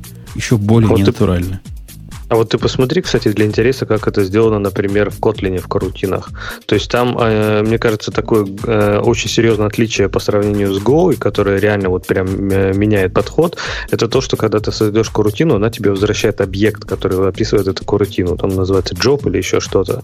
И когда ты порождаешь новую карутину внутри этого, ну вот, вот этой карутины, да, и потом отменяешь топ-левельную, он тебе канцелит вообще все просто вниз по иерархии. И, и мне кажется, там сделано прям, прям прям клево. То есть мне, мне прям понравилось. Я думал о таком подходе. То есть, ну что же не пальцем делано? Я подумал, как бы я бы это делал. А первая мысль, конечно, создание горутины должно возвращать какой-нибудь cancelable фича. Что-нибудь такое. Что-нибудь промис. Я не знаю. Что-то такое, с чем потом можно работать. Однако то, что ты про, про Kotlin рассказываешь, это означает, что должен быть какой-то менеджер вот этих иерархий э, горутин или корутин. Конечно, шедулер, да. Да, Нет, и ну это не всегда, даже... не, всегда, да, не... не всегда возможно, потому что они создаются в разных местах, хотя и работают синхронизированно. И они могут создаваться не от, того, не от одного папы. И передавать э, вот это общего родителя, ну вот этого менеджера или скеджера в их всех явно или неявно очень часто невозможно. Да, Подожди, а контекст? А кон... ну, я хотела то же самое сказать, что мне кажется, это не всегда концептуально верно. То есть у тебя не всегда есть такая однозначная иерархия просто дерева этих операций. У тебя может быть дерево операций и несколько операций еще такого же высокого уровня. Но подожди, а с контекстом это так же будет? То есть ты просто... Не, не, не так, не так. Контекст – это такой вертикальный концерн. А то вот этот промис, который вернется – или completion, вот этот, который вернется, это такой горизонтальный. Он, я имею в виду, что вот этот промис подразумевает иерархию, а контекст это вот вещь в себе. Ты его можешь где-то отдельно создать и куда-то отдельно приложить. Он, собственно, сам по себе с горутинами не связан вообще никак. То есть от слова никак. Ну, я согласна. То есть у тебя получается больше гибкости. Ты можешь, например, если тебе нужно, вот у тебя, например, есть иерархия, да, и ты хочешь какие-то операции отменить, например, какие-то оставить, к примеру. То есть ты хочешь, ну, пусть они закончатся, тебя это не волнует. И то есть с контекстом у тебя есть такая возможность. Ты можешь там пересоздать на каком-то уровне контекст и передать другой. А с э, иерархией у тебя, по идее, так не получится. Ну, иерархия же не ограничивается одним объектом, да, то есть отвечая на вопрос, а что делать, если нам нужны не, ну, разные уровни, уровень контроля, контроля для разных там подобъектов иерархии, то есть каждое создание карутины возвращает объект, то есть по сути мы на каждую из них можем получить э, что-то, что ее может заканцелить, и внутри этой карутины, создавая новое, мы точно так же можем получить объект, то есть на каждый уровень иерархии мы можем, можем получить ссылку, но вот такой, да, объекта, который можно передать, по-моему, там все-таки нет. Но а цена, цена тогда, вот то, что этот чувак и говорит, то, что очень сильно загрязняется API, и вот этот контекст, он расползается повсюду. То есть, по сути, поддержки в языке нет, и через поддержку в библиотеках его пытается протиснуть везде. Но это будет действительно вот то, что Бобу картинку прислал. А Бобук отвалился, видимо, пошел отвозить. Кого ему надо отвозить. У меня у меня против довода того, что это должна быть поддержка в языке, основная претензия непонятно какая поддержка автор, собственно, не, не, не разменивается на мелочь. Он не рассказывает, как, собственно, язык должен поддержать. Но единственная рабочая теория это та, которую высказал Алексей. То есть э, Go statement должен что-то возвращать. И с этим чем-то потом надо как-то дальше работать. Но вы согласитесь, дорогие слушатели, не совсем ясно, как именно с этим работать. Я очень и очень понимаю идею почему авторы сделали так, как они сделали, хотя вот идея того, что кроме cancellation там еще можно и держать э, какие-то данные, выглядит, ну, реально диковиной. Весь контекст выглядит диковинным. Такое впечатление, что его писали какие-то люди не очень с Go, хорошо знакомые. Он как-то вот неоправданно другой. Но я не знаю, как сделать лучше. У меня нет вот сходу идеи, как это сделать лучше. Ну, во-первых, мне кажется, что тебе не всегда нужны оба момента. То есть тебе не всегда нужно положить данные и положить сигналы.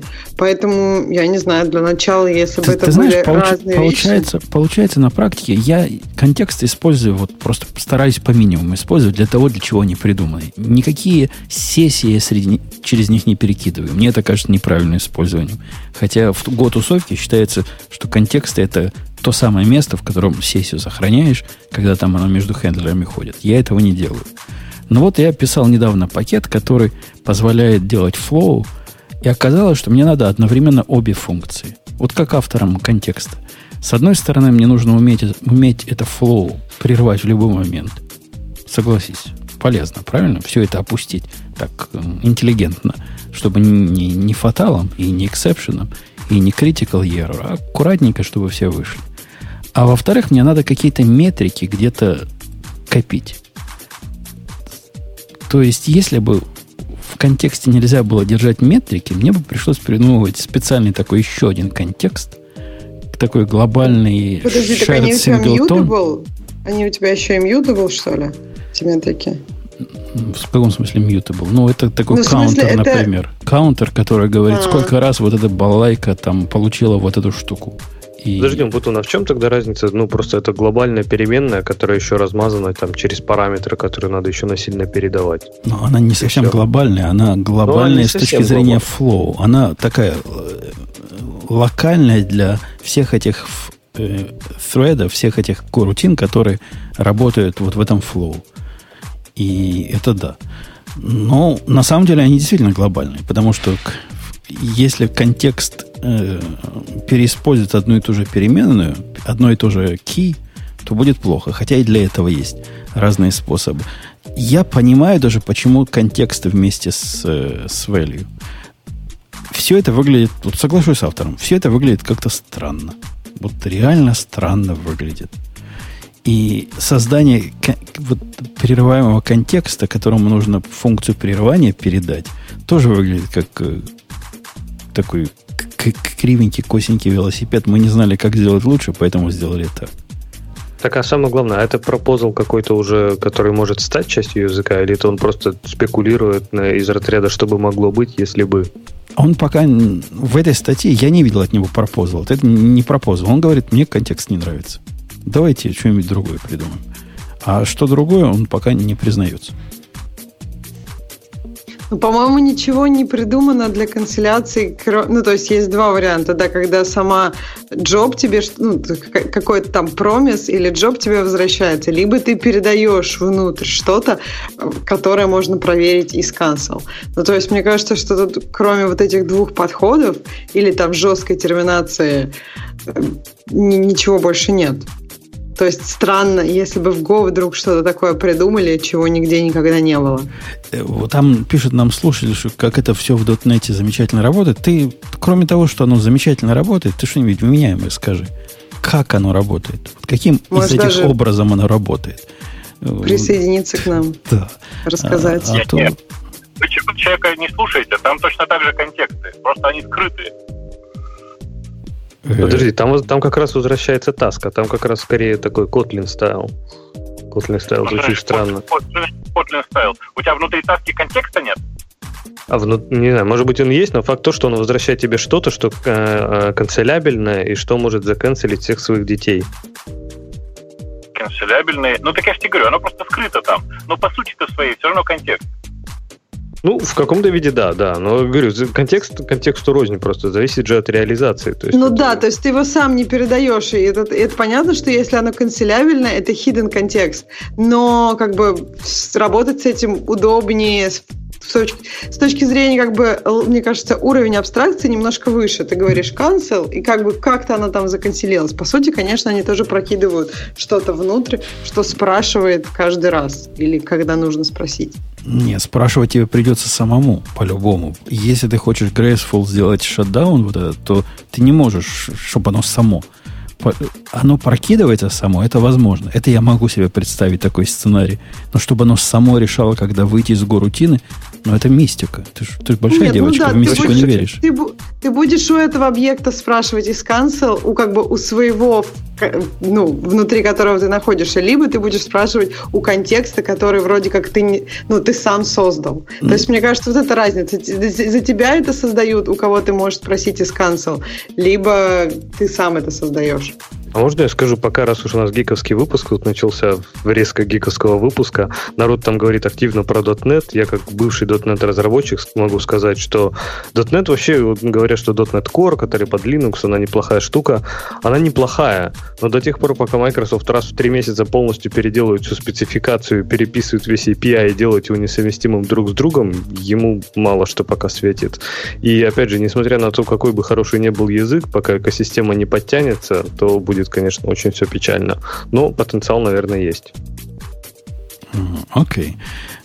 Короче, с чуваком я частично согласен. Контексты выглядят несколько странно и слишком сложно для Go. Сам объект этот контекста выглядит сложнее, чем он мог бы быть. С другой стороны, вменяемые альтернативы мы тут всем коллективным умом предложить пока не смогли. Будем, будем смотреть, что люди поумнее нас, хотя трудно поверить в наличие таких. Могут предложить. Скорее всего, ничего не будет. Пока вы тут разговаривали про чашечки, ну, просто как альтернатива тарелочкам, я успел пересесть в машину, потому что, как я говорил, мне надо ехать дальше. А, и как вы думаете, что я услышал в первый момент, когда сел в машину? Таки да, у меня опять заиграла YouTube. В общем, короче, чувак решает прямо конкретную проблему. Вот сейчас доеду куда надо и куплю. Не пожалею 99 центов для гения. Э, окей, okay. я тоже куплю, потому что я уже устал звук включать, потому что песня это у меня уже сидит. Я люблю Зою Ященко, но Подожди, я не могу каждый раз эту песню слушать.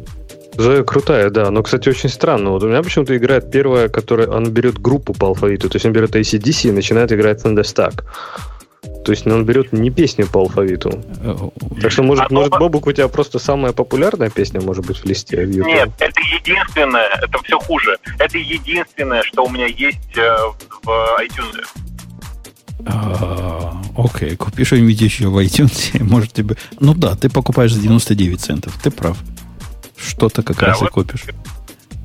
Все, все так я и буду делать. Э, слушайте, а как меня слышно? Меня нормально слышно? Ну, нормально, это можно назвать только мазохист, но слова мы разбираем. Ну, я могу переключиться на микрофон из гарнитуры микрофонной, например, а то я сейчас разговариваю с вами по громкой связи. Это да, увлекательно. Да, попробуй переключиться на гарнитуру, я думаю, будет лучше.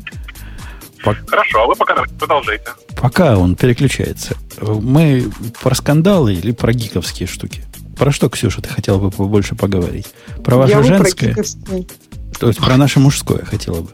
А, окей. Это дискриминация, во-первых. Во-вторых, если ты, тебе так хочется, можно и про скандал. Но про гиковские мне интереснее. Окей. Какие тебе из гиковских э, следующих? У нас там есть относительно две гиковские темы. Э, очередное развенчание мифа о full-stack девелоперах и очередное развенчание... Не, не очередное, редкое. Редкий наезд на парное программирование. Э, давай про парное. Мне кажется, те две статьи про мифы, они какие-то не очень. Про парное программирование, по крайней мере, он как-то пытается анализировать. А вот Слушайте, а, про а пока вы не начали про парное программирование, а вам не кажется, что это, ну, как-то вот слишком банально? Почему парное программирование? Почему никто не говорит про программирование втроем, Почему никто не говорит про вообще, разнополое программирование? Вообще, Бобок, есть такой термин, термин называется mob programming. То есть иногда, иногда, в принципе, когда за компьютером собирается больше, чем два человека, это называется mob programming. А, что а почему, есть. почему нет конкретно вот этого отделения? Почему вот два отделяют и говорят, что это как бы нормально? А вы помните, один... было классно на этом GitHub, по-моему, сделал э, на 1 апреля, когда они сказали, что как бы как альтернативу, ну, как альтернативу форку они ввели, ну, как же они называли это, вот слово ложка, да, вот это спунинг или спунинг, спунинг, да-да-да, вот это было здорово. Вообще, мне ну, кажется, да. здорово в этом смысле, что вот, Бобук, это должно в контексте то, что я думаю, ты имеешь в виду, должно называться не так, как Леша назвал, оно должно называться гэнг программирования. Да, конечно. Причем гэнг и сразу бэнк. Именно, да. Ксюша, закрой уши. Ты не должна понимать, что сейчас Бобок имел в виду. Ксюша очень взрослая, эм, как, блин, я даже не знаю. Мне кажется, вот, слушайте, с, рус, с русским языком такая проблема. Те политкорректные выражения, которые используются в Америке, при прямом переводе на русский начинают звучать как ругательство. Ну, так а зачем ты переводишь? Ты от души говори на русском. У тебя должно как-то идти, наверное. На русском я считаю, я, я считаю, что эм, вообще Ксюша довольно давно уже живет на этом свете и в свои 18 лет уже прекрасно все это знает. И даже нам может рассказать чего-нибудь интересного, я думаю. Окей, Ксюша, расскажи-ка нам про групповуху в этом программировании. Скажу прямо. Меня вообще удивляет, как много к самому термину внимания, потому что половина этой статьи товарищ пытается говорить, но это же не парное программирование, это же парный кодинг, потому что программирование включает в себя так намного больше. Ну, то есть мне кажется, что на, на термин слишком много внимания уделяется. Вы как бы пристали к слову парно, товарищ в статье пристал к слову программирование. Мне кажется, что тут очень, очень странно много внимания этому уделяется. Первый наезд э, автора статьи на парное программирование это то, что э, опыт разных людей часто разный, и поэтому не получается как бы од, э, контрибьютить в решение задачи одинаково. И мне как раз кажется, что это, ну, точнее, не мне кажется, а одно из достоинств парного программирования, везде, которое написано и заявляется, это то, что э, опыт одного человека растет. То есть это практически менторинг. И да, часто в парном программировании не получается, э, как бы, то есть статистика показывает, которая изучала парное программирование, что там нет такого э, увеличения производительности. То есть ты тратишь два человека, но от них не получается 200% производительности. То есть ожидается, в строчках что... кода? В смысле? А, ну, да, в строчках кода и в решении, ну, как бы, в решении задач. То есть, смотри, Бобок, проводили такие эксперименты. Садятся двое, решают задачу, садится один, решает задачу.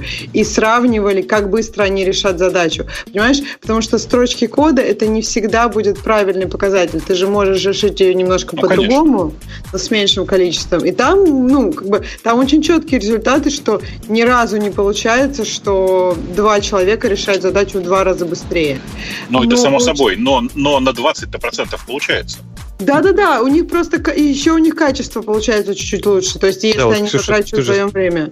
Ты же говорила, да, что как раз в одном из исследований было, что как раз качество повышается кода. Да, да, да, конечно. Просто я имею в виду, что смотря что мы хотим. То есть, если мы хотим повысить качество на 20%, затратив как бы, ну, два ресурса, если для нас это правильный трейд в данной ситуации и в плане, как бы в денежном плане нам это намного эффективнее, потому что каждый баг для нас очень дорог, то это абсолютно точно как бы, ну, индикация, что надо это попробовать. Я бы ну, так смотря, сказала. смотря, смотря какой результат в конце концов преследуется. То есть, если нужен на выходе нужен только код, то парное программирование не работает. Если на выходе нужна команда, которая может э, предсказуемо работать и производить код в предсказуемые сроки, то парное программирование помогает. Тоже не работает. Вот. Тоже Опять не работает. И я тебе скажу почему. Возвращаясь а к Ксюшиному доводу о том, что это форма менторинга. Вот это действительно просто не в брови, а в глаз, Ксюша сказала. Но самая худшая форма менторинга, которая может быть, это парное программирование. Вы связываете в одну как эти лошади, когда вместе связаны, как это называется? Упряжку. Упряжку. Быстрого рысака и медленного рысака. И медленный рысак, я это из своего опыта видел. Я не делаю парное программирование. Однако, когда я своему программисту объясняю нечто со своей скоростью восприятия, то в определенный момент он начинает совсем соглашаться. И я уже понимаю, что он соглашается не потому, что он согла- понял, о чем я говорю, а потому что мне не хочется быть дебилом в моих глазах. Какое-то странное такое человеческое чувство. Не показаться дебилом в глазах, так сказать, более опытного коллеги. Так а ты не спрашиваешь вот. у него как-то перефразировано, чтобы он тебе объяснил, что он понял или что он не я понял? Я пытаюсь Потому сделать лучшее, парно... лучшее из того, что я могу, и иногда он меня обманывает. То есть не тоже специально обманывает, это такое человеческое чувство. Понял, понял. Да. А это так понял, да, и это понял. Потому что парное программирование, парное программирование это только часть большой картинки. То есть нельзя просто в любой команде вот сказать, все, с завтрашнего дня начинаем парно программировать. Если бац, начали парно программировать. Это вопрос вообще культуры. То есть, в принципе, э, и нужно какое-то время, чтобы эта культура устоялась, чтобы эта практика устоялась. То есть, я не знаю, занимается, занимается ли кто-то из вас парным программированием? Практикует вот. ли кто-то парное Практикует ли кто-то парное программирование? Вот, но я практикую каждый день. Э, в общем-то, у нас как бы 100% парное программирование, то есть ну, вот каждый день, ну, если там, конечно, у нас есть там, пара, например, да, иногда бывает соло какое-то и так далее. Но, тем не менее, и я могу сказать, что для того, чтобы перейти к тому, когда команда сможет эффективно работать парами, требуется, в принципе, время, требуются скиллы, требуется, ну, на это нужно потратить усилия. То есть это не, не просто, что вот, вот сели рядом, начали работать и все. То есть такие вещи, как, например, действительно признать, я не понимаю, ну, то есть вот я реально, вот мы сейчас сидим, ты мне что-то рассказываешь, я вообще не понял, что ты сейчас сказал. И так, на зачем? То, Какая сказать... цель в том, чтобы делать это каждый день? Я понимаю, делать это иногда, например, там новый член команды, показать ему все разом, сели вместе, что-то сделали. Но вот каждый день, то есть какую, какая цель преследуется? Если ну, даже кон... нет никаких технических доказательств, что это, что это в этом есть смысл. Ну, конкретно у нас мы э, работаем в основном как консалтинг, поэтому наша цель это сделать не, не, только, не только продукт, но команду, которая без нас сможет развивать, поддерживать и работать над продуктом. То есть для нас критически важно понимать, что когда там, не знаю, команда начнет работать сама по себе, инженеров, они просто не, не будут смотреть на этот код, не понимая, что там происходит, а смогут точно так же предсказуемо и стабильно выдавать релизы. Не, ну для вас это такой технический, техническая причина готовить кадры, чтобы всякий мог быть винтиком. И клепать эти контракты со скоростью света независимости на лица. Я понимаю. Ну, так это... у вас менторинг. То есть это получается абсолютный менторинг. Вы передаете не, знания, не, когда вы с ними взаимодействуете. Не, ну. только, не, не только. То есть менторинг в каких-то вопросах мы э, можем выступить как менторы, да, потому что у нас там есть больше опыта. Но это далеко не всегда. То есть зачастую, например, там, не знаю, э, ну, когда мы переходим там на проект, бизнес, бизнес-домен какой-то знают, конечно же, там разработчики со стороны клиента гораздо лучше. И там они уже для нас менторы. То есть они нам могут что-то рассказывать, ты сидишь, слушаешь, говоришь, окей, окей, окей. То есть здесь именно здесь как бы взаимный процесс. То есть нет, если эта игра идет чисто в одни ворота, то это э, бобук без комментариев, то это не так интересно.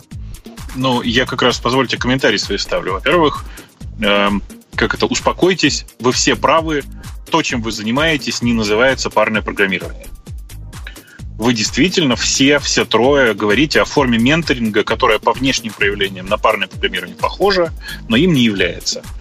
А, парное программирование просто применяется не везде.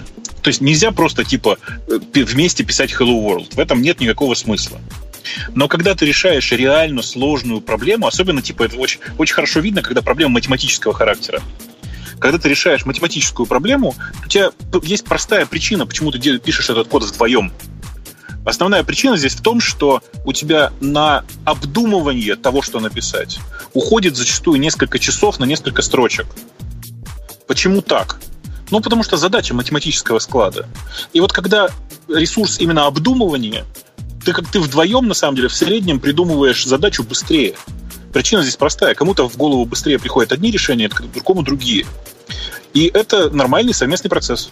Ты не типа с... реально совместно пишешь код. Не согласен. Мой главный инструмент решения сложных задач это полежать на диване с закрытыми глазами.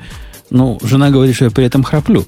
Но на самом деле я думаю, думаю о задаче. Как Женя, я буду парно это делать? Проблема. Женя, у тебя видишь, в чем проблема? Тебе просто, ты просто один такой в команде. У тебя нет второго такого же умного чувака. У меня, вот, и у ты меня, тогда становишься, у меня есть ну, второй Ты становишься бас-фактором, ты становишься бас-фактором, понимаешь? Нет, не согласен. ты уронишь, уронишь свой сик, например, ну, не дай бог, конечно, да. Вот, но я к тому, что это, э, то есть с точки зрения как бы отдельных людей, это как бы здорово, но с точки зрения бизнеса и команды, когда один человек может задачу сделать, там, не знаю, за 10 минут, а другой будет делать эту же задачу 10 часов, это, в принципе, не самый лучший баланс. То есть лучше, лучше пусть в среднем будет 5 часов. Конечно же, короче, давайте отбросим в сторону историю с обучением. Э, есть много ниш, в которых парное программирование реально очень сильно помогает. И, ну, типа, я, например, в какой-то момент видел прекрасный пример парного администрирования, например. Это очень интересный процесс, когда ну, в, те, в те дремучие времена, вот, которые из нас, наверное, помнят только я и Женя, когда руками приходилось MLCF писать, а, это прямо было спасение. Сидят два чувака. Один говорит, не-не, подожди, ты здесь вот это забыл. А второй говорит, а, да, точно. А давай еще здесь вот это впишем. То есть это такой прямо настоящий совместный процесс. Там, где обдумывание не требуется, а нужен просто кодинг, парное программирование не нужно. Писать вместе Hello World — это чисто так... образовательный процесс, и это можно делать и без парного программирования. Мне, мне кажется, наши есть... доводы похожи на обсуждение использовать чаты для коммуникации э, о сложных задачах или использовать имейлы. Я про имейлы. Я вот со стороны имейлов. Когда у меня есть задача, которую я написал, и мне... Я понимаю, что она стрёмная, и решение какое-то такое прям, вот, прям бе. Контексты какие-то получились я могу пойти к коллеге, у меня есть один коллега, который умный, и сказать, чувак, глянь на это, вот это я брежу, или это мир вокруг нас сдвинулся. Он посмотрит на это в, в то время, когда у него будет, а не в параллель со мной. Он этот код не писал. Но он глянет, скажет, что-то да, как-то ты что-то загнул Путуну. Или скажет мне, ну, то я бы тоже так написал, мне тоже это кажется диким, но вот так вот мир устроен. И вот это с точки зрения того, что я вижу парным программированием, по-моему, ну, настолько далеко, насколько это можно себе представить. Еще дальше я себе представить этого не могу. Слушайте, а как это сейчас будет странный вопрос. А вы когда-нибудь писали реально код вдвоем? Не в смысле за одним экраном? А вот знаете, такой процесс, когда тебе нужно реально очень быстро что-то написать. Вплоть до того, что ты сидишь, грубо говоря, в одном и том же файле и фигачишь, просто один пишет функцию А, а другой пишет функцию А, Б прямо здесь, вот прям в процессе. А, я просто я к чему спрашиваю? Я несколько раз за последние, там, за последний год э, занимался таким спринт, спринт-программированием вот, в процессе. И это оказался такой увлекательный процесс, я как-то так по привычке, ну, э, всегда говорил, что давайте, типа, ты пишешь модуль А, ты пишешь модуль Б, ты пишешь модуль В. Все очень просто. А тут, когда ты пишешь вплоть до того, что, типа, куски функций друг дружки переписываешь на ходу, такой увлекательный процесс вообще. Просто похоже на прям на спорт. Вообще такой способ программирования при примерно равных программистах приведет к гражданской войне. Да, но это прикольно, понимаешь? Ну, кстати, еще, еще еще говоря не про парное программирование, то есть тот важный э, аспект, который очень часто упускают, что пары же постоянно меняются. То есть, ну, там каждый день новая пара. И обычно один человек, который, если задача больше, чем один день, например, он остается на, на этой задаче, к нему подключается кто-то другой. То есть постоянно идет обмен э, информацией. То есть, когда ты смотришь на код, у тебя нет э, мысли, типа, что вообще здесь происходит. То есть, обычно ты знаешь какую-то предысторию, ты знаешь какой-то контекст. И вот с точки зрения именно понимания вообще кодовой базы, понимания вообще принятия решений решений, которые стоят за этой кодовой базой, это, конечно, вообще бесценно. А мне кажется, это абсолютно ну, слушай, это вот, неценная, да. абсолютно малоценная, абсолютно фикция, придуманная в головах менеджеров. Если, Плюсую Умпутуна. Если через месяц... Два раза. Если через месяц ну, я как, правы. как активный программист, который переключается с проекта на проект, не могу вспомнить, что же я имел в виду в своем, в моем проекте. Не тот, в который я на 10 минут зашел или на денек попрограммировать, а в моем проекте, что я хотел сказать, идея о том, что вот этот приходящий варяг, у него же такая голова большая, он все эти контексты помнит и переключаться может. Это, по-моему, хуже, чем хуже, чем умышленно переключать человека в контекст, это заставлять его переключаться в чужой контекст. Не, ну тут не то, что там голова, человек голова, который все помнит. Здесь скорее как бы, ну, скажем так, мозаика, которая распределена по команде. И именно, я говорю, опять же, цель парного программирования это построить рабочую команду. То есть, да чтобы... нет, нифига это цель, это, это образовательный процесс, понимаешь? Ты говоришь сейчас о чисто образовательном процессе. Подождите, У давайте я немножко... Так. Подожди, дай Внутри команды в книжке Кента Бека, в котором он описывает вот это программирование, Бобок, образовательный процесс – это один из примеров парного программирования. Что То, что один. ты говоришь про узкую математическую задачку, это другой пример парного нет, программирования. Нет, я, я согласен. Просто не надо сводить парное программирование чисто до образовательного процесса. Вот я о чем говорю. Так ну если в их я... компании да. так сведено, то есть как бы если да, вот да. Этот, это, этот кусок парного программирования для них представляет самую большую ценность. Мне как раз кажется, что тут как как бы идея, когда если у тебя есть какая-то ценность этого парного программирования, ты ее четко видишь, да, оно тебе нужно. Умпутуну, очевидно, оно не нужно. То есть, допустим, если бы пришел, например, человек, который, я не знаю, заменил бы Умпутуна. Может быть, он бы с этим человеком посидел часик там, по, ну, может быть, не совсем парно, но попрограммировал бы.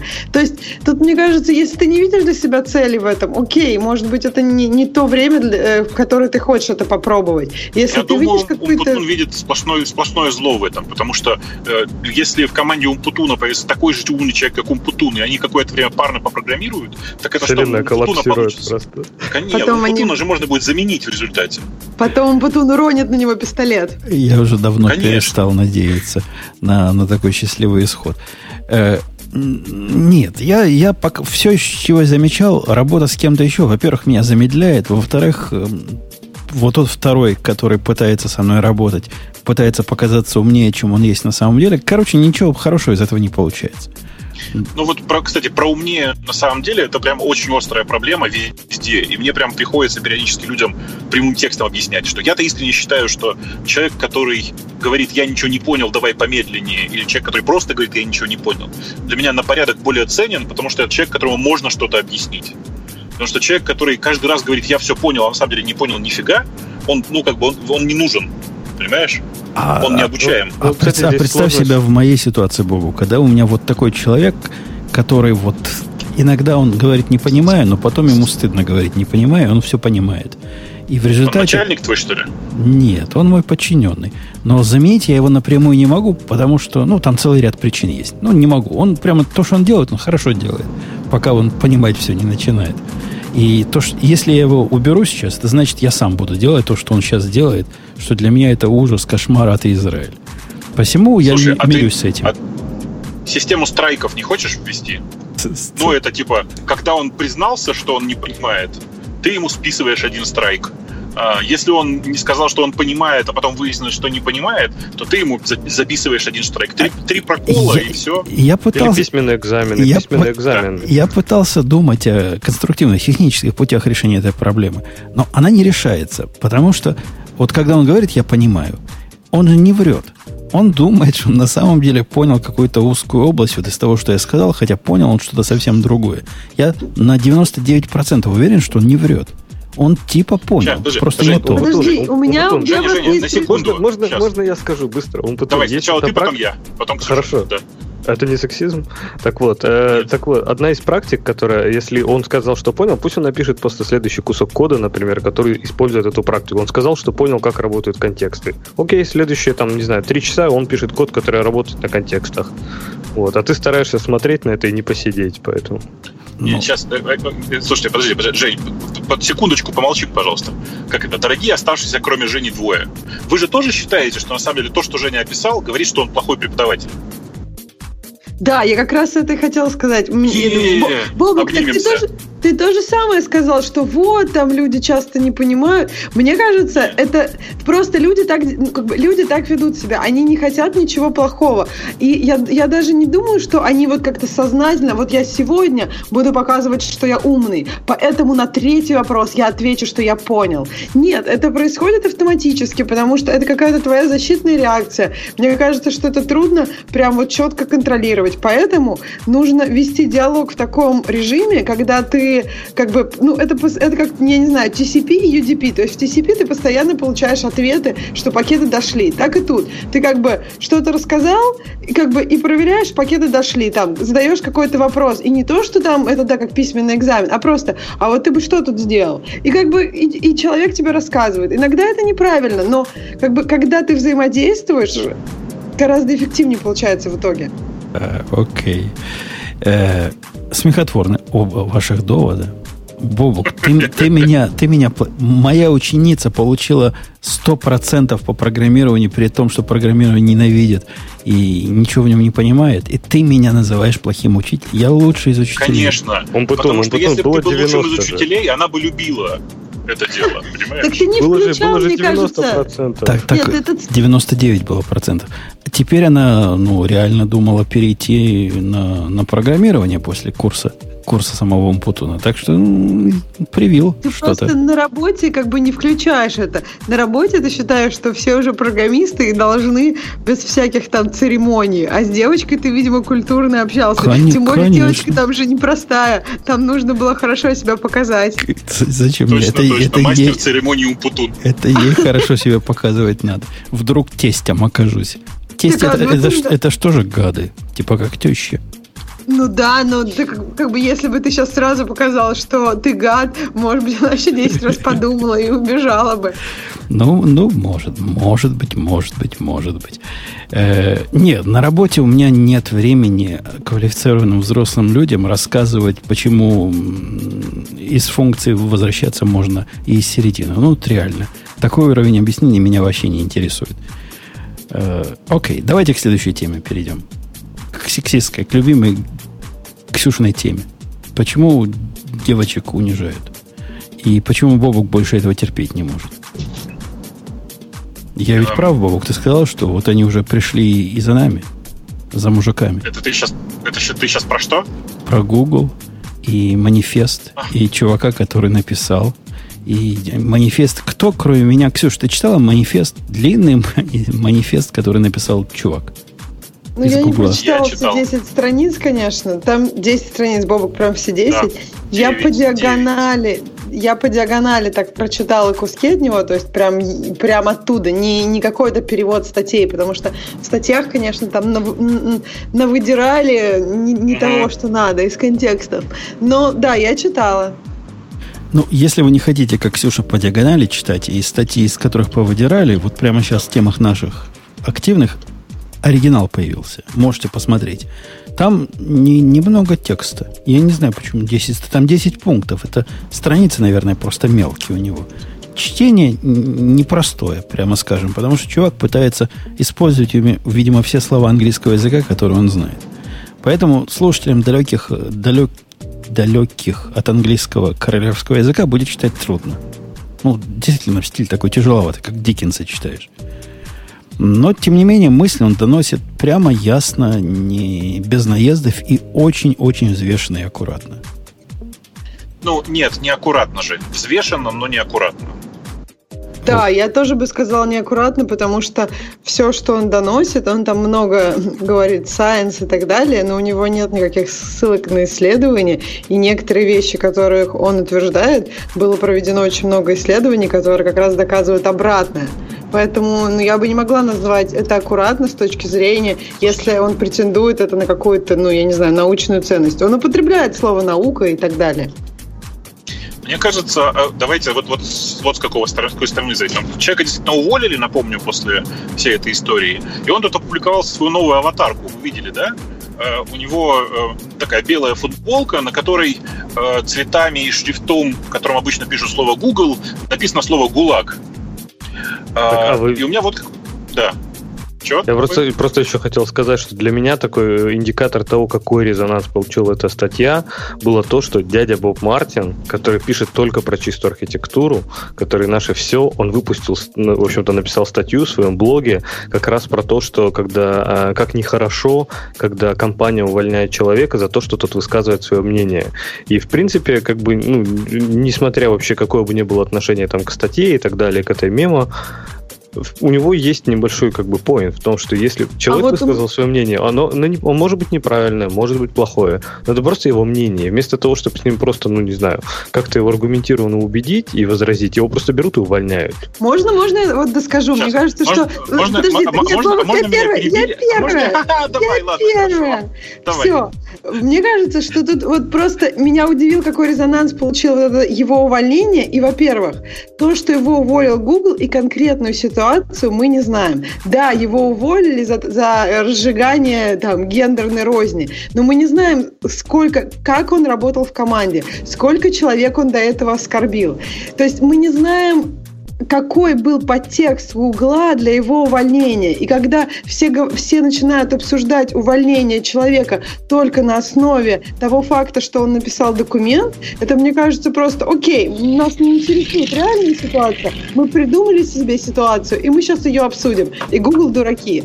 Мне кажется, надо, как бы, надо пытаться хотя бы ну, не знаю, дом, ну, решить, что были еще какие-то обстоятельства, которые Google как компания принимает во внимание. И сейчас известно, по-моему, он там готовит лоссьют против Гугла. Я думаю, у Гугла были основания. Я думаю, если бы это было просто, вот он высказал свое мнение, его сразу уволили, так не поступают большие компании. Ксюша, на него, на него наехал не, не его технический руководитель, на него наехал даже не какой-то CTO, а на него наехал чувак, должность которого называется главный по дивер, диверсификации и всяким гендерным равенством.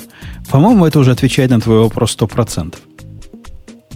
Все так. Больше того, Ксюш, я что хотел сказать. Я просто, когда э, начал интересоваться, что, что же там на самом деле происходит, я узнавал. Нет, все говорят, что он с технической точки зрения совершенно нормальный чувак.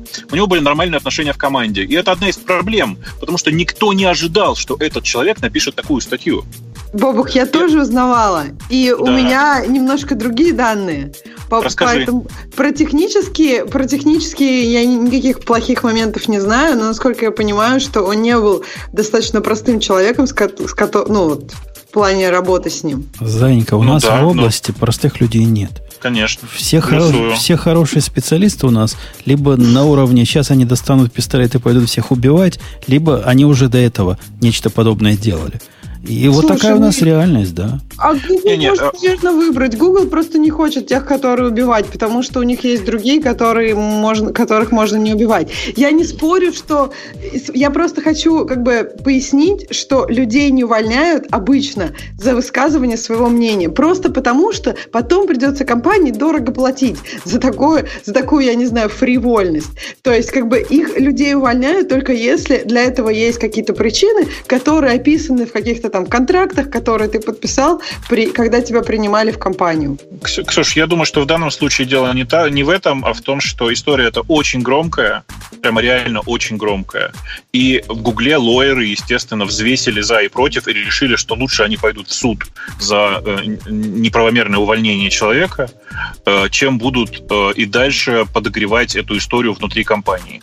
Потому что бомбануло это на самом деле не столько снаружи, сколько внутри Гугла. И внутри Гугла, судя по всему, бомбануло конкретно. Я, можно важный момент, просто давайте выскажем свое отношение к этому. Потому что Ксюша-то явно высказала, что она думает. Я думаю вот что. Что первое, чувака уволили зря, потому что через какое-то время, через небольшое, он бы уволился сам через несколько месяцев его бы загнобили внутри компании настолько, что он бы уволился сам. А второе, я думаю, что человек на самом деле не очень умен. Ну, потому что футболка с надписью «ГУЛАГ», она, конечно, смешная. Но мне кажется, человек не понимает, что такое ГУЛАГ. Для он... этого не надо жить в России. Ой, Бобок, я даже с Бобуком, подожди, соглашусь. Да, я с Бобуком соглашусь, потому что он не очень умен даже не из-за ГУЛАГа. Он пришел в компанию, которая левацкая процентов на 95. Пришел он со своими правыми или консервативными, или такие, я не знаю, как он свои взгляды называет, в эту компанию, и чего он, собственно, ожидал? Что ему будет там первая поправка – и нет, не будет тебе первой поправки. Ты в частной компании. Ты же капиталист. Ты же, блин, знаешь, ты не можешь чего угодно нести в компании, которая частная. Как-то надо было соотносить. В общем, уволили его неправильно, но он ничего, ничем другим это закончиться не могло. Я хотела сказать про увольнение еще, что я не озвучила свою позицию. Мне просто кажется, что как бы э, я не имею достаточной информации, чтобы решить, уволили его правильно или нет. А про документ я озвучила свою позицию. Мне кажется, в документе как бы очень много претензионности, что это как, какая-то наука, но в то же время нет никаких э, указаний на научные исследования. И все научные исследования, которые сейчас есть, в основном говорят вещи, которые противоречат тому, что он написал. Это первые несколько моментов. Ну и второе, вот мне хотелось закончить про капитализм. Мне кажется, что вот то, что сейчас делают компании, например, там, я не знаю, девочек там пытаются заинтересовать математикой и программированием, мне кажется, там нет никакой доброй воли и чего-то такого. Там есть просто капиталистический уклон. А как бы, ну, статья и, наверное, все, что пишется после этого, там как бы пытаются, в общем, компаниям приписать какие-то вещи, которые они вообще не имели в виду. То есть там зря вы девочек изучаете, они тупые все равно не научатся. компании их изучают не потому, пытаются обучить не потому, что они верят, что они умные. Компании просто хотят капиталистическую выгоду, и так как не было доказано ни одно, ни другое, пытаются ну, провести еще исследований, чтобы доказать какую-то точку зрения. И мне кажется, не, что... Ну... Не, да. совсем нет. Не, скажи, почему совсем не, нет. И, и, да не, не, я с Тушей согласен. Действительно, большая часть компаний, которые готовы обучать людей и обучают женщин программированию, они действительно капиталисты, рассчитывают на прямую выгоду. Ведь всем известно, что э, в Штатах женщины на одной и той же профессии получают меньше, чем мужчины. Это экономически выгодно даже для Гугла. Во-первых, нет. А во-вторых, во-вторых, э, они таким... Это, это не капиталистический способ, Ксюша, абсолютно. Я тебе скажу почему. Потому что есть у нас... У нас с компаниями пока просто нет достаточно практики, чтобы поэтому судить. И я с тобой согласен, что с наукой здесь как-то сложно. Однако у нас есть совершенно длинная практика, там, несколько десятилетий практика подобного, подобного, подобных преференций – в системе образования. Эта практика абсолютно губительная. Она не увеличивает э, уровень образования вот этих меньшинств, а которые пытаются подтянуть. Какие, какие, там, какие там э, преференции? Я просто немножко изучала этот вопрос конкретно ну, в Америке. Там, по-моему, все это давно уже скрутили. Там это были... Ни, никуда не скрутили. Ну. Ни, ничего не скрутили. И сейчас у тебя есть преференции в высшей школе, там дофига преференций по разным поводом, если тебя 200 лет назад мои предки обижали, то у тебя явно преференции есть э, по сравнению с моими потомками. А, окей. Ну, то есть ты имеешь в виду, что в колледж там легче поступить, есть какие-то квоты для людей, которые ну, другого цвета. Ты ну, про вот, это? вот эта тетка, которая, скандал, про которую был несколько лет назад из демократов, которая сказала в свое время при поступлении в Гарвард, по-моему, или в Принстон, что у нее корни, значит, из индийского племени – Оказалось не так. Оказалось, не было никаких корней. И ладно, ее взяли на, на место находчивой, да. Теперь она из главных демократов там. Да, да, это вот хороший пример. Ну, вот мне кажется, смотри, какая у нее тяга к знаниям, тяга к Гарварду или Принстону. Ну, то есть, я, я не знаю, мне кажется, что тут очень... Ну, то есть, мне кажется, в Гарвард и Принстон просто так людей не берут. Даже если тебе не нравится их цвет кожи, я думаю, что большинство из них все-таки заслужило там быть, неважно, с каким цветом кожи. То есть, кроме, кроме предков в Африке, что-то ей еще понадобилось, я думаю. Конечно, чтобы, конечно. Но если у них там конкурс 753 человека на место, то она, значит, 752 человека, возможно, выдавила при помощи неоправданной преференции. Речь-то об ну, этом идет. Они все там прям... 753 были умные. А вот она вот оказалась более, более хитрая. Ну да, то есть она их выдавила, вот именно, вот тут интересно, что она их выдавила не предками, она их выдавила находчивостью. Она их выдавила фейк-фейк предками, моками. И это как бы это плохо, и это, ну, как бы нехорошо с ее стороны, потому что она врала. Но, то есть, я, я только твоего поинта в этом не вижу. То есть, мне кажется... Жень, можно я Женю сразу поправлю? Это не моки, это фикчеры были. Потому что предки-то были, они просто не были индусами, ну, с индейцами. Кстати, да, ошибочка. Против нее сейчас в, в штате, в котором она там, этот самый конгрессвумен, чувак э, бежит, который говорит, я-то настоящий индейец. При этом он тоже играет на словах. Он не индеец, он индиец. Он типа индиец из Индии. А как вообще это нашли? То есть, видимо, кто-то же заморочился, узнал, что она говорила про этих предков. Это же, ну, как бы процесс принятия там в Гарвард или Принстон. Я так понимаю, что он не особо там публичный. Причем это было, наверное, 40 лет назад или 30 лет назад. Ну, Она да, тетка есть... сильно не молодая. Ну да, да, как-то как заморочились. Журналисты эти, они, видишь, копают и копают, гады. И выкапывают черт знает что. Э, мне в этой статье показалось достоверным. Тут действительно какие-то ссылки такие туманные на науку. И вообще с наукой в этой статье плохо. Но она вроде как не особо и научная. Однако, с чем я не могу не согласиться, он говорит, что по его ощущениям, если есть вот такая спорная наука, в котором есть э, вот от, отказники, среди республиканцев много отказников про климат – Например, есть такие упертые, которые говорят, с климатом все в порядке, вы, значит, не понимаете. И с другой стороны, 95% значит, э, ученых говорят, что все в порядке, если посмотреть, все не в порядке. Если посмотреть на распределение этих ученых, 95%, которые согласны с тем, что проблема есть, то это, это, это его слова и статьи, то эти ученые распределены примерно равно между своими политическими взглядами. Левые, правые, в, в принципе, все. Однако, когда речь идет о вот этих гендерных делах, каким-то странным образом получается, что чуть ли не 90%, э, которые борются за особое равенство женщин, они оказываются леваками. И, мне трудно вот цифрами это подтвердить. Однако, согласитесь уже, среди феминисток леваков прямо дофига. Подожди, а вот про климат я непонятно, э, я не поняла, разве про климат? По мне кажется, что демократы как бы все считают, что с климатом что-то не так, а вот у республиканцев есть немножко такая тенденция считать, что... Ну, то есть, мне кажется, как раз вот эта э, проблема... Не, речь идет не о публике, а, а о тех, кто исследует, о исследователях. То есть, если посмотреть ну, на исследователей, тоже. там да, буквально ну... все говорят, что с климатом что-то не так. Республиканцы, не республи... один там говорит, что все в порядке. А по большому счету все там ровненько. Не зависит от политических взглядов. Однако, как не а возьмешь... давайте, давайте еще плоскую землю обсудим. А?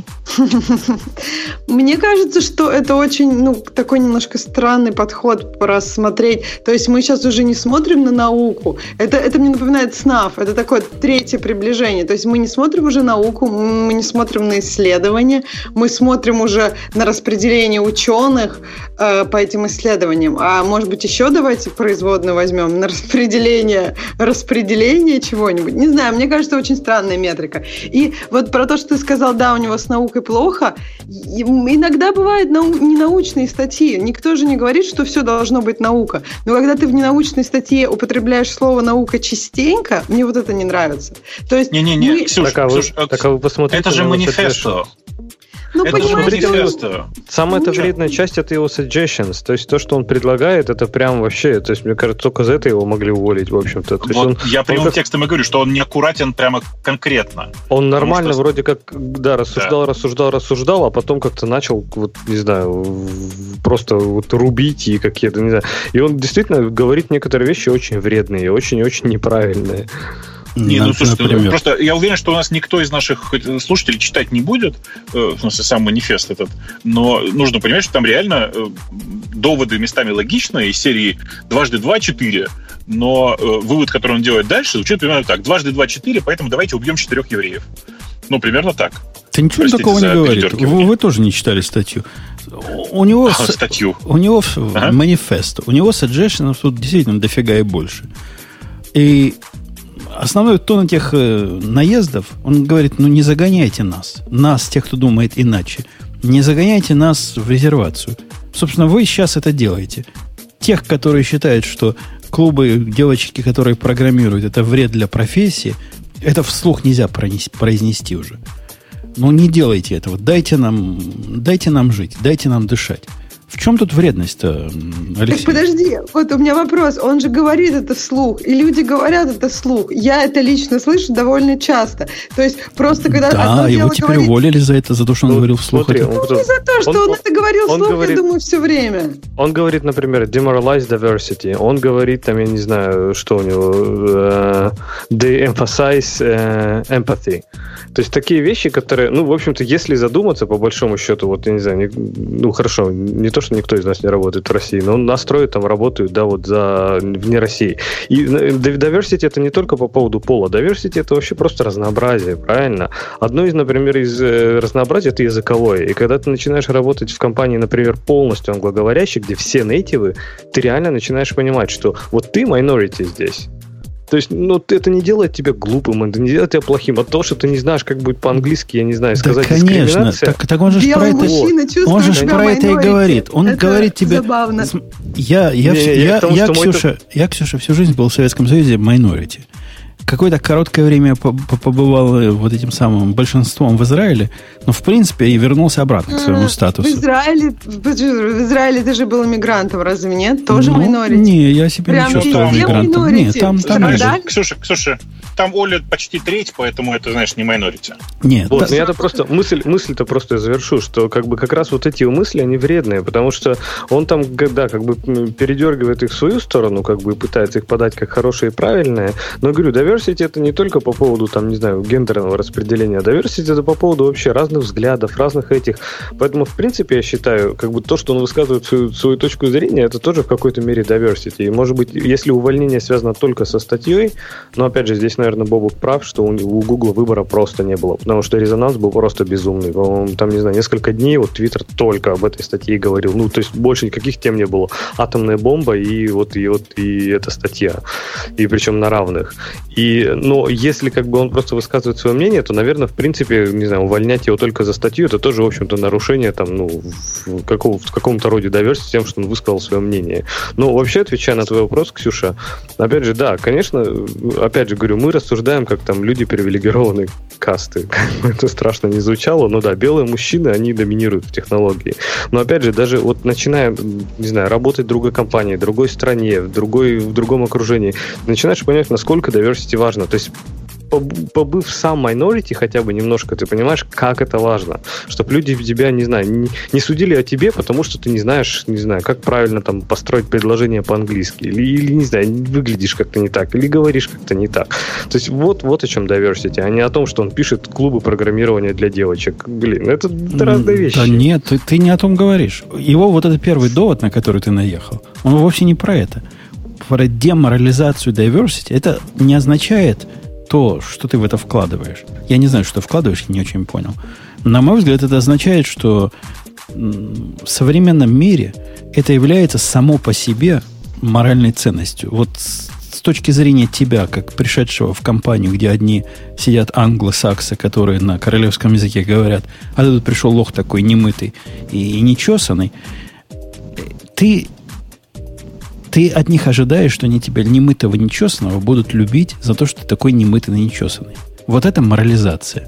А если они тебя любят за кто, какой ты программист, какой то специалист, это к деморализации никак не относится. Это Подожди. просто нормальное человеческое общество, которое оценивает людей по делам, а не по внешним признакам.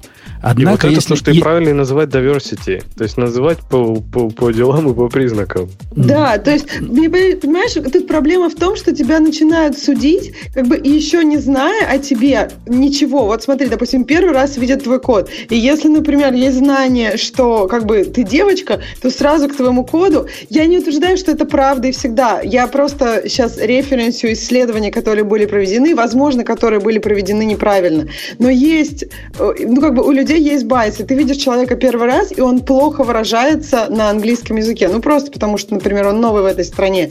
У тебя все равно работает bias, что его мысли... Ну, то есть, я думаю, что это работает примерно так. Ты, bias. Как бы, ну, да, это... Ну, то есть, тебе все равно Слушай, кажется, что человек менее умный. Предубеждение, Предубеждение да. называется. Вот. Ксюша единственная из нас, кто правильно, из вас, прости, прошу прощения, кто правильно говорит, что такое diversity. Diversity — это э, проблема, на самом деле, diversity в том, что люди испытывают предубеждение еще не, не оценивая непосредственные скиллы человека, э, судят о качестве выполненной им работы, например, по тому, какого он пола, какой он национальности, с кем он спит, и, э, я не знаю, там, типа, на каком языке разговаривает. Так морализа... морализаторство, вот это, морализаторство, о котором он говорит, он же не про это. Он говорит, что он в нашем это, обществе да. политкорректности, какой бы ты ни был э, программист на самом деле, но факт того, что ты немытый, нечесанный, плохо говорящий по-английски, делает тебя иммунным против того, что могли бы сказать чистому, красивому, который говорит по-английски просто как королева Виктория. Вот, нет, вот нет, его он, понял. Я, Ксюш, э, это правда, но только там смысл другой немножко. Там речь идет вот о чем. О том, что у тебя, как представителя minority, есть, ты требуешь преференций, а этих преференций быть не должно. Все должны быть равны а не кто-то должен быть равнее, чем все остальные. в том-то и фишка, что не, не, я не знаю, где вы видели эти преференции, но вот э, часто из этой статьи пытаются э, сделать такой лозунг. Давайте перестанем нанимать там кого-то. Никто в капиталистической стране и в компаниях, у которых главная прибыль, не нанимает людей за какие-то, я не знаю, другие вещи, кроме как да их, ладно э, тебе. проф, у них, у них нанимают, нанимают. нанимают. У них есть нанимают. отдел специальный, Ксюша, в в университетах, который отдельная очередь для людей с привилегиями. С при... Причем такой же точно, на, такой же точно в Гугле. Такой же точно в Гугле. прости, э, я, я как, как ну, давай, я, да. я не, не, готов, не готов сказать про университеты как раз. У меня другая проблема. Я просто знаю, что во многих IT-компаниях важно здесь корпорация крупная ни в средних компаниях, mm. ничего. Есть mm. прямо разнарядка на количество, э, как это, на diversity, на количество женщин, на количество Знаешь, Бобу, как национальных. Это, как, это, а? как, это, как эти вещи делать? Я просто очень много собеседую, и вся эта работа делается на уровне того, мы просто как бы пытаемся найти там больше кандидатов, например, но никогда, не, ну то есть собеседование не проходит в таком ключе, что тебе говорят, вот вот этот кандидат, там у него там столько преференций, конференции, поэтому вот сейчас мы давайте зададим супер легкий вопрос и не будем смотреть, как человек ответил. Это как бы, когда ты собеседуешь человека, во-первых, вообще предполагается, что ты, ну, как бы не стоит употреблять там он или она, ты просто употребляешь, что там кандидат. И то есть нет никакой, как бы, гендерной или расовой или еще какой-то. А каким Если же человек, образом например... вы пытаетесь их больше набрать тогда? Ну смотри, это, это, например, у тебя есть там три рекрутера, которые пытаются набрать, э, наискать девушек, но если они все даже не проходят бар до интервьюеров технических, окей, не прошли. Да, я так понимаю, что вот на, на каком-то этапе есть немножко больше э, как бы внимания тому, но иногда во, во всех компаниях Слушай, эти это бары есть, просто... Это, это да, и есть, это есть. Да. Но это, не техни... Но это абсолютно не технологическое, во-первых, и это никак не сказывается на твоей работе с этими людьми. Поэтому я так понимаю, что этот человек больше не про это говорит. Он говорит о том, что Слушайте, вот а я сейчас, я сейчас пропаду, поэтому вы меня простите, пожалуйста, Ксюша, я очень за тебя. Я пропаду ненадолго. За тебе. И, и окей, он пропал. Э, ну, в общем, зря чувака уволили. Ну, вот просто конкретно зря чувака уволили. Даже с точки зрения вот этого исключения к свободе слова, которое называется ненавидимые, как hate speech переводится, Ксюша? Злобные, ну, злобные разговорчики. Да нет, ну, наверное, я не знаю, оскорбление, может быть. Да не знаю. Которое мне тоже кажется искусственным исключением из свободы слова. А у этого даже и хейт-спич никакого нет. Собственно, что он такого сказал-то? Чего? За что? За, за что? Опять же, я, как я уже говорю, что мне кажется, что это очень странно судить а, в, как бы вне компании по поводу того, почему бы уволили. Я согласна, что есть какой-то, наверное, Google боится за свою репутацию, есть вот этот момент, но я думаю, что это ему, им будет очень сложно отстоять в суде. Поэтому я думаю, у них есть конкретные моменты. А на то, что кто-то там на него наехал, это ты имеешь в виду вот то, что Google, э, как бы там VP по diversity просто сказал, что это не мнение компании, этот манифест, или как на него наехали? Я так понимаю, никаких на него конкретных наездов в смысле, внутри компании, да, там бурлило и так далее, но официальных каких-то к нему я не знаю, заявлений от VP-компании, по-моему, не было. Это что у них Они... VP по diversity есть уже само о многом говорит. Давайте... Вообще во всех компаниях больших есть VP по diversity. Вот это Тебя много, много это говорит о современном политкорректном климате вокруг нас с вами. Так там не только по diversity, там у них 10, 10 пунктов, там diversity, то все, пятое, десятое, еще они за окружающую среду. Ну, в общем, ну, то есть, как бы я, я не знаю, что это тебе говорит и как это порочит нашу техническую индустрию, но окей, пусть будет так. Давайте к следующей теме и пойдем к тему наших слушателей. Последняя тема. Ксюшин, тебе вот просто diversity э, проявлю. Даю тебе право выбора. Ты мне каждый раз даешь право выбора. А в этот раз я подчеркнул. Я как VP по diversity теперь. Вот такой вот открытый, политкорректный.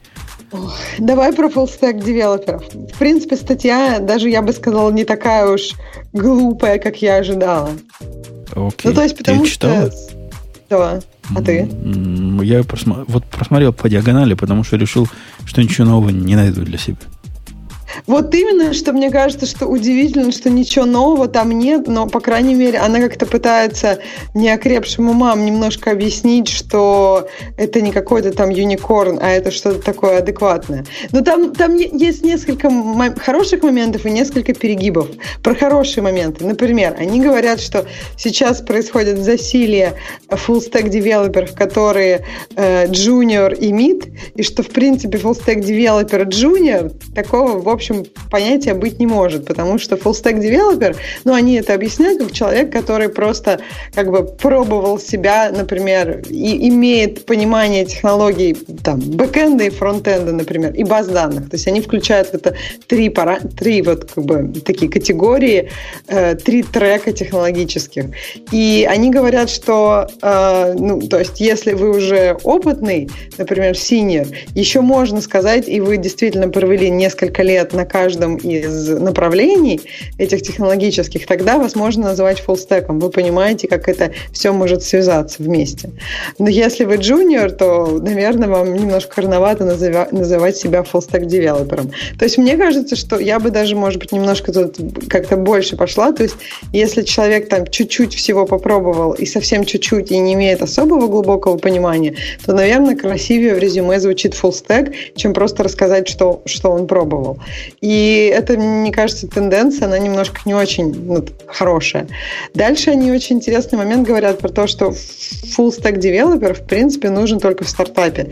В больших компаниях даже не очень больших, но как бы достаточно скоро, когда компания развивается, начинается специализация. И эффективнее, когда специализация все же есть.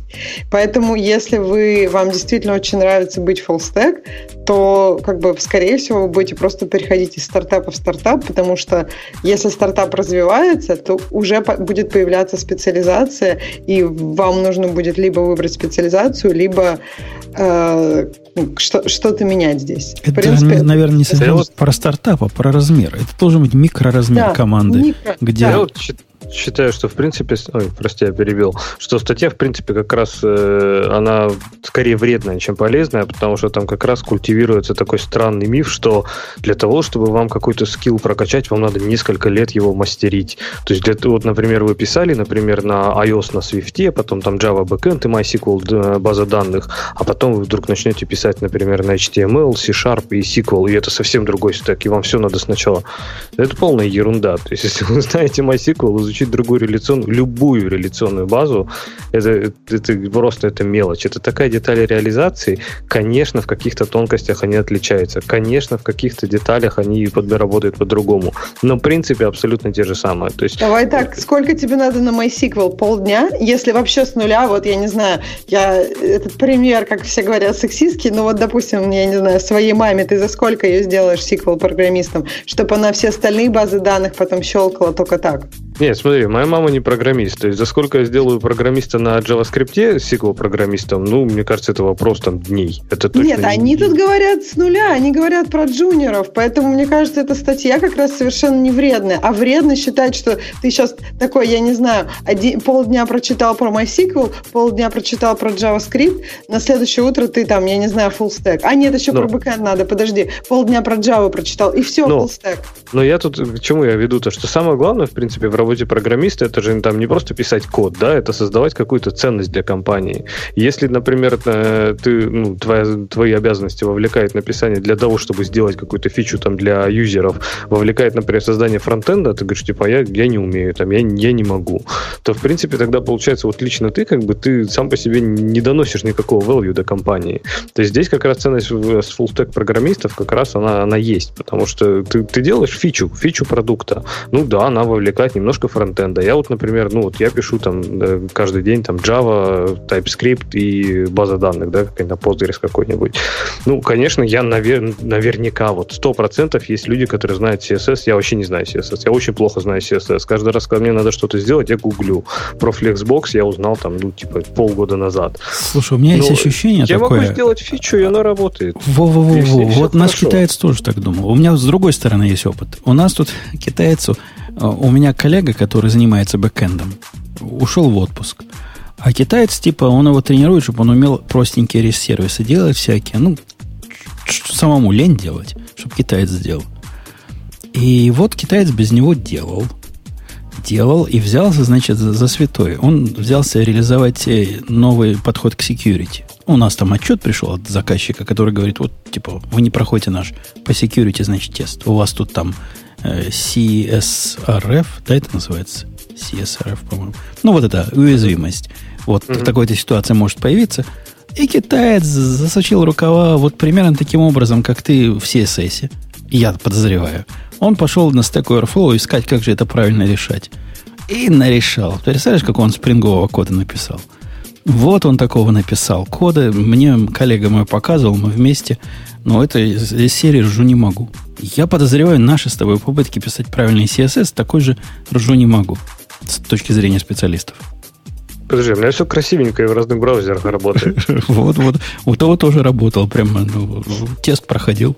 Хотя руки поотрывать надо и поставить вместо них ноги. За такой код, что он там написал. Я согласна. Если мы будем говорить мне кажется, просто вот идеи, которые... Я согласна, что идеи переносимы внутри вот как бы одного трека. То есть, я не знаю, одну реляционную базу легко перенести на другую, но все равно там могут быть детали. Но когда ты хочешь идеи там фронтенда перенести на бэкенд и наоборот, там, скорее всего, будут такие вещи, которых ты просто как бы не подозревал. И нужно немножко опыта с тем, чтобы осознать, как правильно будет в этой, ну, в этой ситуации. То есть, например, там, я не знаю, если ты писал на iOS на Swift, и потом ты переходишь в Java, то будут особенности, о которых ты, например, не подозревал. Там конкретно про Java, там тебя удивит, как работа с памятью в Java другая, и то, что у тебя там будет, я не знаю, сильно жрать память, потом у тебя будет все тормозиться garbage collection, у тебя будет такое, о, как это, не было такого никогда. Не, ну здесь я скорее говорил про то, что про вертикальное движение там стеках, потому что вот он как приводит пример, там Java, Java Backend и MySQL, и потом там C-Sharp и SQL Server. Это типа, это, дескать, другое. А, но, говорю, действительно, там, не знаю, в фронтенд, бэкенд и, наверное, база, они отличаются, ну да, но э, у него один из поинтов был для того, чтобы каждый из этих скиллов э, именно в мастерить нужно там, не знаю, несколько лет. И получается, для того, чтобы создать полноценного там фуллстек программиста, нужно вообще там годы, годы, годы труда. Почему? Они, по-моему, сказали три года. И я считаю, что полноценного фуллстек за три года ты не создашь. То есть это будет джуниор, который понахватался в разных направлениях. И мне кажется, тут вопрос качества. Что ты хочешь получить? Если ты хочешь просто налобать какую-то фичу, которая как-то работает для кого-то, я поверю, да, за три года, в принципе, большой как бы, такой спектр фич можно на, налабывать на коленке. Но если ты хочешь что-то ну, немножко, не знаю, посерьезнее, поглубже, то, скорее всего, тебе, да, действительно понадобится больше, чем три года, чтобы все стеки э, знать, ну, как-то неплохо. Алексей, можно ли меня называть full программистом, если я, написавший сначала на, на Go э, рестик, который разные метрики выдает, ждал, пока китаец освободится от своего проекта, чтобы он написал к этому UI. Увидев, что это дело, значит, ну, абсолютно безнадежное, сел, сам написал, значит, к нему UI, при этом формально я stack же, правильно? У меня вот показывает все. Конечно. Ты там JavaScript хоть чуть-чуть писал? JavaScript, ну как, там в одном месте подожди, надо, подожди. Было, надо было, чтобы динамически страница обновляла контент. Я научился, как в JavaScript это делать, да. Ну, У меня вся страница строится на стороне сервера, отдается туда. Э, там и JavaScript внутри, и все внутри. Он генерируется на лету прямо, и JavaScript умеет перерисовывать все, что надо, там динамически без рефреша. Если у тебя а ты попробуй еще на телефоне открой. Если она нормально ресайзится, то ты еще и мобильный разработчик не, тогда. Я вот на телефоне не пробовал. Там прям... Хотя это Bootstrap там. Может, он и на телефоне будет работать сам по себе. Так что я еще и мобильный разработчик. Окей, окей. Нет, это позорище какое-то. Ну, ну, нельзя, нельзя так. Пусть э, программисты, которые недостаточно крутые для бэкэнда, пишут для фронтендов, и не будем смешивать их. Это я так наехал на, на да, населения. Которые, которые, да, э, на бэкэндах пусть не лезут во фронтенды, потому что все равно не, ну, ничего ну, не выйдет. Не, ну для меня самый большой челлендж был, когда вот там активно начал писать там на JavaScript, на TypeScript после Java, это насколько там все плохо с тулингом. То есть там, там просто все настолько плохо. Элементарные вещи, которых ты ждешь, их просто либо нет, либо не работают плохо, либо не работают неправильно, либо, ну, в общем, там все печально по сравнению с той же Java, например. Мой, То есть, например... мой коллега один сказал, вот который тоже время от времени вот так ходит на сторону, ну, по нужде и пишет разные фронтенды, но он прям сильно на сторону ходит. Один раз он зашел прямо на пару месяцев в Angular. Представляешь, в первый. И там написал крутую систему. Говорит, удивительный, говорит этот язык, удивительная экосистема. Первое, говорит, за мою практику 30 лет, где я ничему новому для себя не научился. Вот постоянное ощущение потерянного времени, костылей и борьбы с ветряными мельницами. Вообще не стал ну, лучше, как программист от этого ухода в сторону. Ну, вот в этом, кстати, в смысле, да, я скажу, что после любого полноценного там бэкэнд стека, чисто с точки зрения технической, понять, там, не знаю, разобраться с JavaScript, это, это очень просто. Он, он настолько маленькое подмножество и настолько примитивное подмножество, что там, в общем-то, там нет сложных концепций, там есть глупые концепции. Вот их надо просто вызубрить, потому что понять их невозможно. Э, окей. Э, давайте тему наших слушателей, да? Да-да? Да-да? Да-да. Первая тема – это атом начали переписывать на C++. Ты рад? Ты счастлив? Вот эта новая версия, которая вышла на днях, не на днях, ну, какое-то время назад, недавно, она прямо скорость не, особой на вид не блещет. Там уже какие-то куски переписаны, я читал на C++. Оно и до этого не особо тормозило. Я не знаю, на что там наезжает. На начальное время старта, ну так вы не видели, как идея запускается. Да, ну и так нормально. Ну, перепишешь на C++, будет еще, еще лучше. Она и так, по сравнению с тем, с чем я сравниваю, CPU не жрет, как не в себя. Когда я редактирую текст, редактируется чисто текст. При этом он подсказки показывает умные и все прочее, на что, э, на что JetBrains надо половину моего процессорного времени, эти в 3% процессорного времени укладываются. В общем, молодцы и так. А сделают быстрее, ну, флаг в руки. Ну да, мне кажется, что как раз достаточно удачный получается продукт, поэтому они стараются его еще улучшить. Ну, то есть, в любом случае, если он уже достаточно такой серьезный кандидат другим, мне кажется, хорошо, что стараются еще улучшить. Дальше. Вышла новая версия э, VS Code 1.15 ну, потом ты интересуешься? Ну, я, я жду, пока вот то, что у них в последнем пункте стоит превью Multi-Root Workspaces, пока оно выйдет из превью для инсайдер билдсов и станет э, стандартной фичей, тогда я на него посмотрю пристально, близко и, и вдумчиво. Пока, ну, черт его знает. Ну, смотришь список изменений, там большие изменения – поддержка больших файлов. Будут быстрее не загружаться. У меня нет проблемы в ID подобном редакторе открывать большие файлы. У меня для этого есть Sublime, в котором я файлы на миллион строк открываю. Э, что там еще? Find in Markdown Preview. А вот, по-моему, какие-то мелочи. Я как-то не, не вижу пафоса этого, этого релиза конкретного.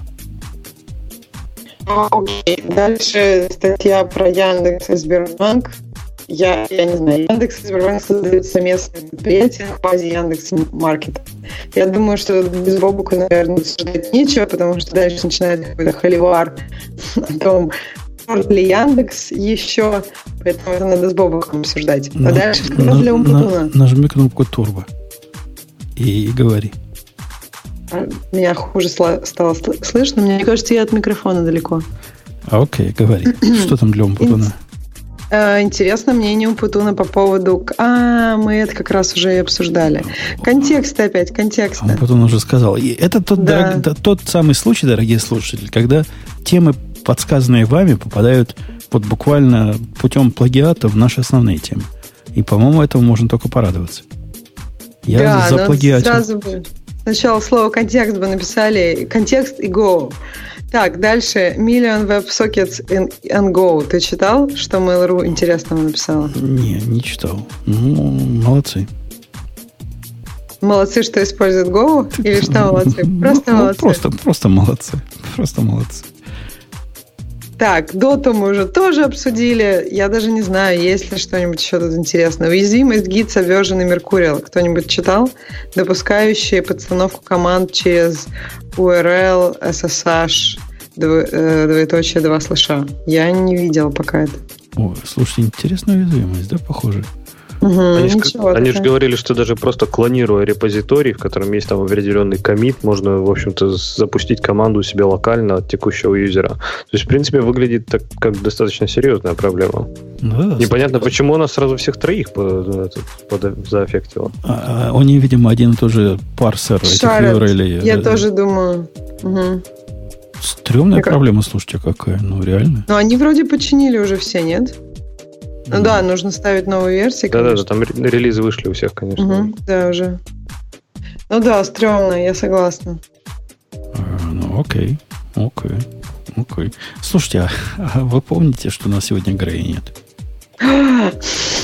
Кстати, Там да. Про рекламу кто-то в чате даже вспоминал. Э, э, я, я даже вспоминаю, как вот этот второй называется наш. А, что вот сейчас вспомнил. с блоком все вот, вместе? Вот вспомнил, как называется второй.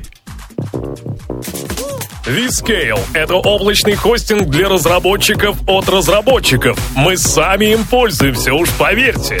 Помимо стабильности и высокой производительности, у Vscale есть почасовой биллинг, короткие пинги, быстрая и надежная сеть, снапшоты для восстановления и клонирования, панель управления для людей, много реально популярного ПО и, конечно, Application Programming Interface для автоматизации и управления. Мы любим опишечки, знаете ли. Введите код Radio T250 при регистрации, и этой суммы хватит, чтобы протестировать все. Ведь у нас почасовая оплата. Ну, чтобы сразу так второго не пускать, история из жизни. Практически связанная с программированием. Никак. Я в Твиттере публиковал фотографию того, что бывает, когда задешево покупаешь. Представляешь, Ксюша, купил я задешево себе патронов. Причем настолько поразительно задешево, что прям вообще прямо задешево. То есть тысячу штук стоит 180 долларов. Это угу. прямо дешево. До этого самые дешевые, что я покупал, стоили 200 с чем-то чуток. И этот тоже считалось дешевым.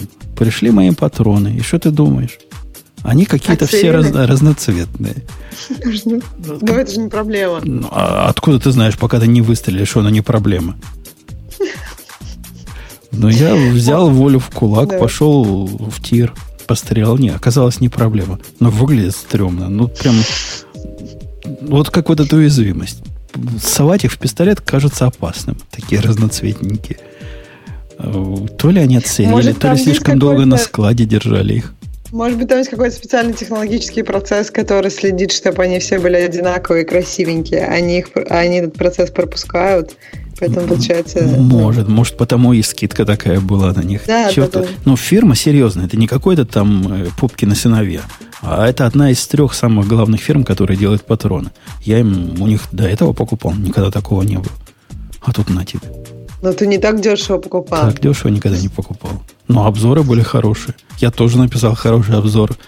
Четыре звездочки поставил. Сказал, что несмотря на то, что они такие на вид страшные, стреляют нормально в руках не Ты прям какой-то отважный. Пистолет у тебя стреляет при падении, патроны разноцветные.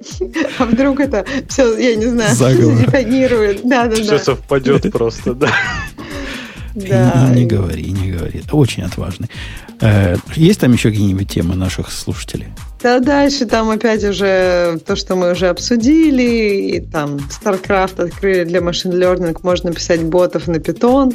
То есть нет, я бы сказала, что даже там нет чего-то такого, что много людей как-то заинтересовались. То есть там больше двух-трех человек уже ни в одной теме нет. И заметьте, дорогие слушатели. Про .NET, про .NET есть. Заметьте, дорогие слушатели, что в этот, чего в этот раз не было. То, что вы просили, чтобы не было никогда больше. И чего вы так вместе со мной ненавидите, сегодня не было ни разу порно? Кто сказал, что это? Вот криптовалюта. Вот. А. Ни одной темы про криптовалюты, всякие блокчейны и прочие биткоины. Там, Ни да, слова. Деньги обещал, деньги обещал занести. Вот заносите, сегодня не было. Так что давайте. Мы сделали... Хотя там биткоин уже там просто, я не знаю, больше, чем 3000, ну, чтобы хоть как-то всех обрадовать. Вот. А, окей, okay. на этой оптимистической ноте, да, продавайте биткоины и покупайте себе iPad Pro, как у нас один слушатель в чатике сделал, и радуйтесь э, перевода своего онлайна в офлайн. Мы с вами до следующей недели, еще не гиковский, правильно, Ксюша? Угу. Хотя угу. сегодня мы прямо с гиковскими эпизодами э, такими, такими специальными ставочки, ставочки были. Это даже не, не эпизоды называется, а вот когда ну, псих нормально себя ведет, а потом раз и пошел кого-то убивать. Как, какое-то слово для этого есть. Как-то у него это называется. Это флешбеки такие, воспоминания о гиковском выпуске, знаешь, когда замирает, смотрит в одну точку, а в голове вот эти контексты мелькают, го, вот это все. Что-то, что-то примерно таки было. На следующей неделе с вами встретимся. Леш, спасибо, что пришел. Ты, как всегда, нас поддерживаешь просто как молодец.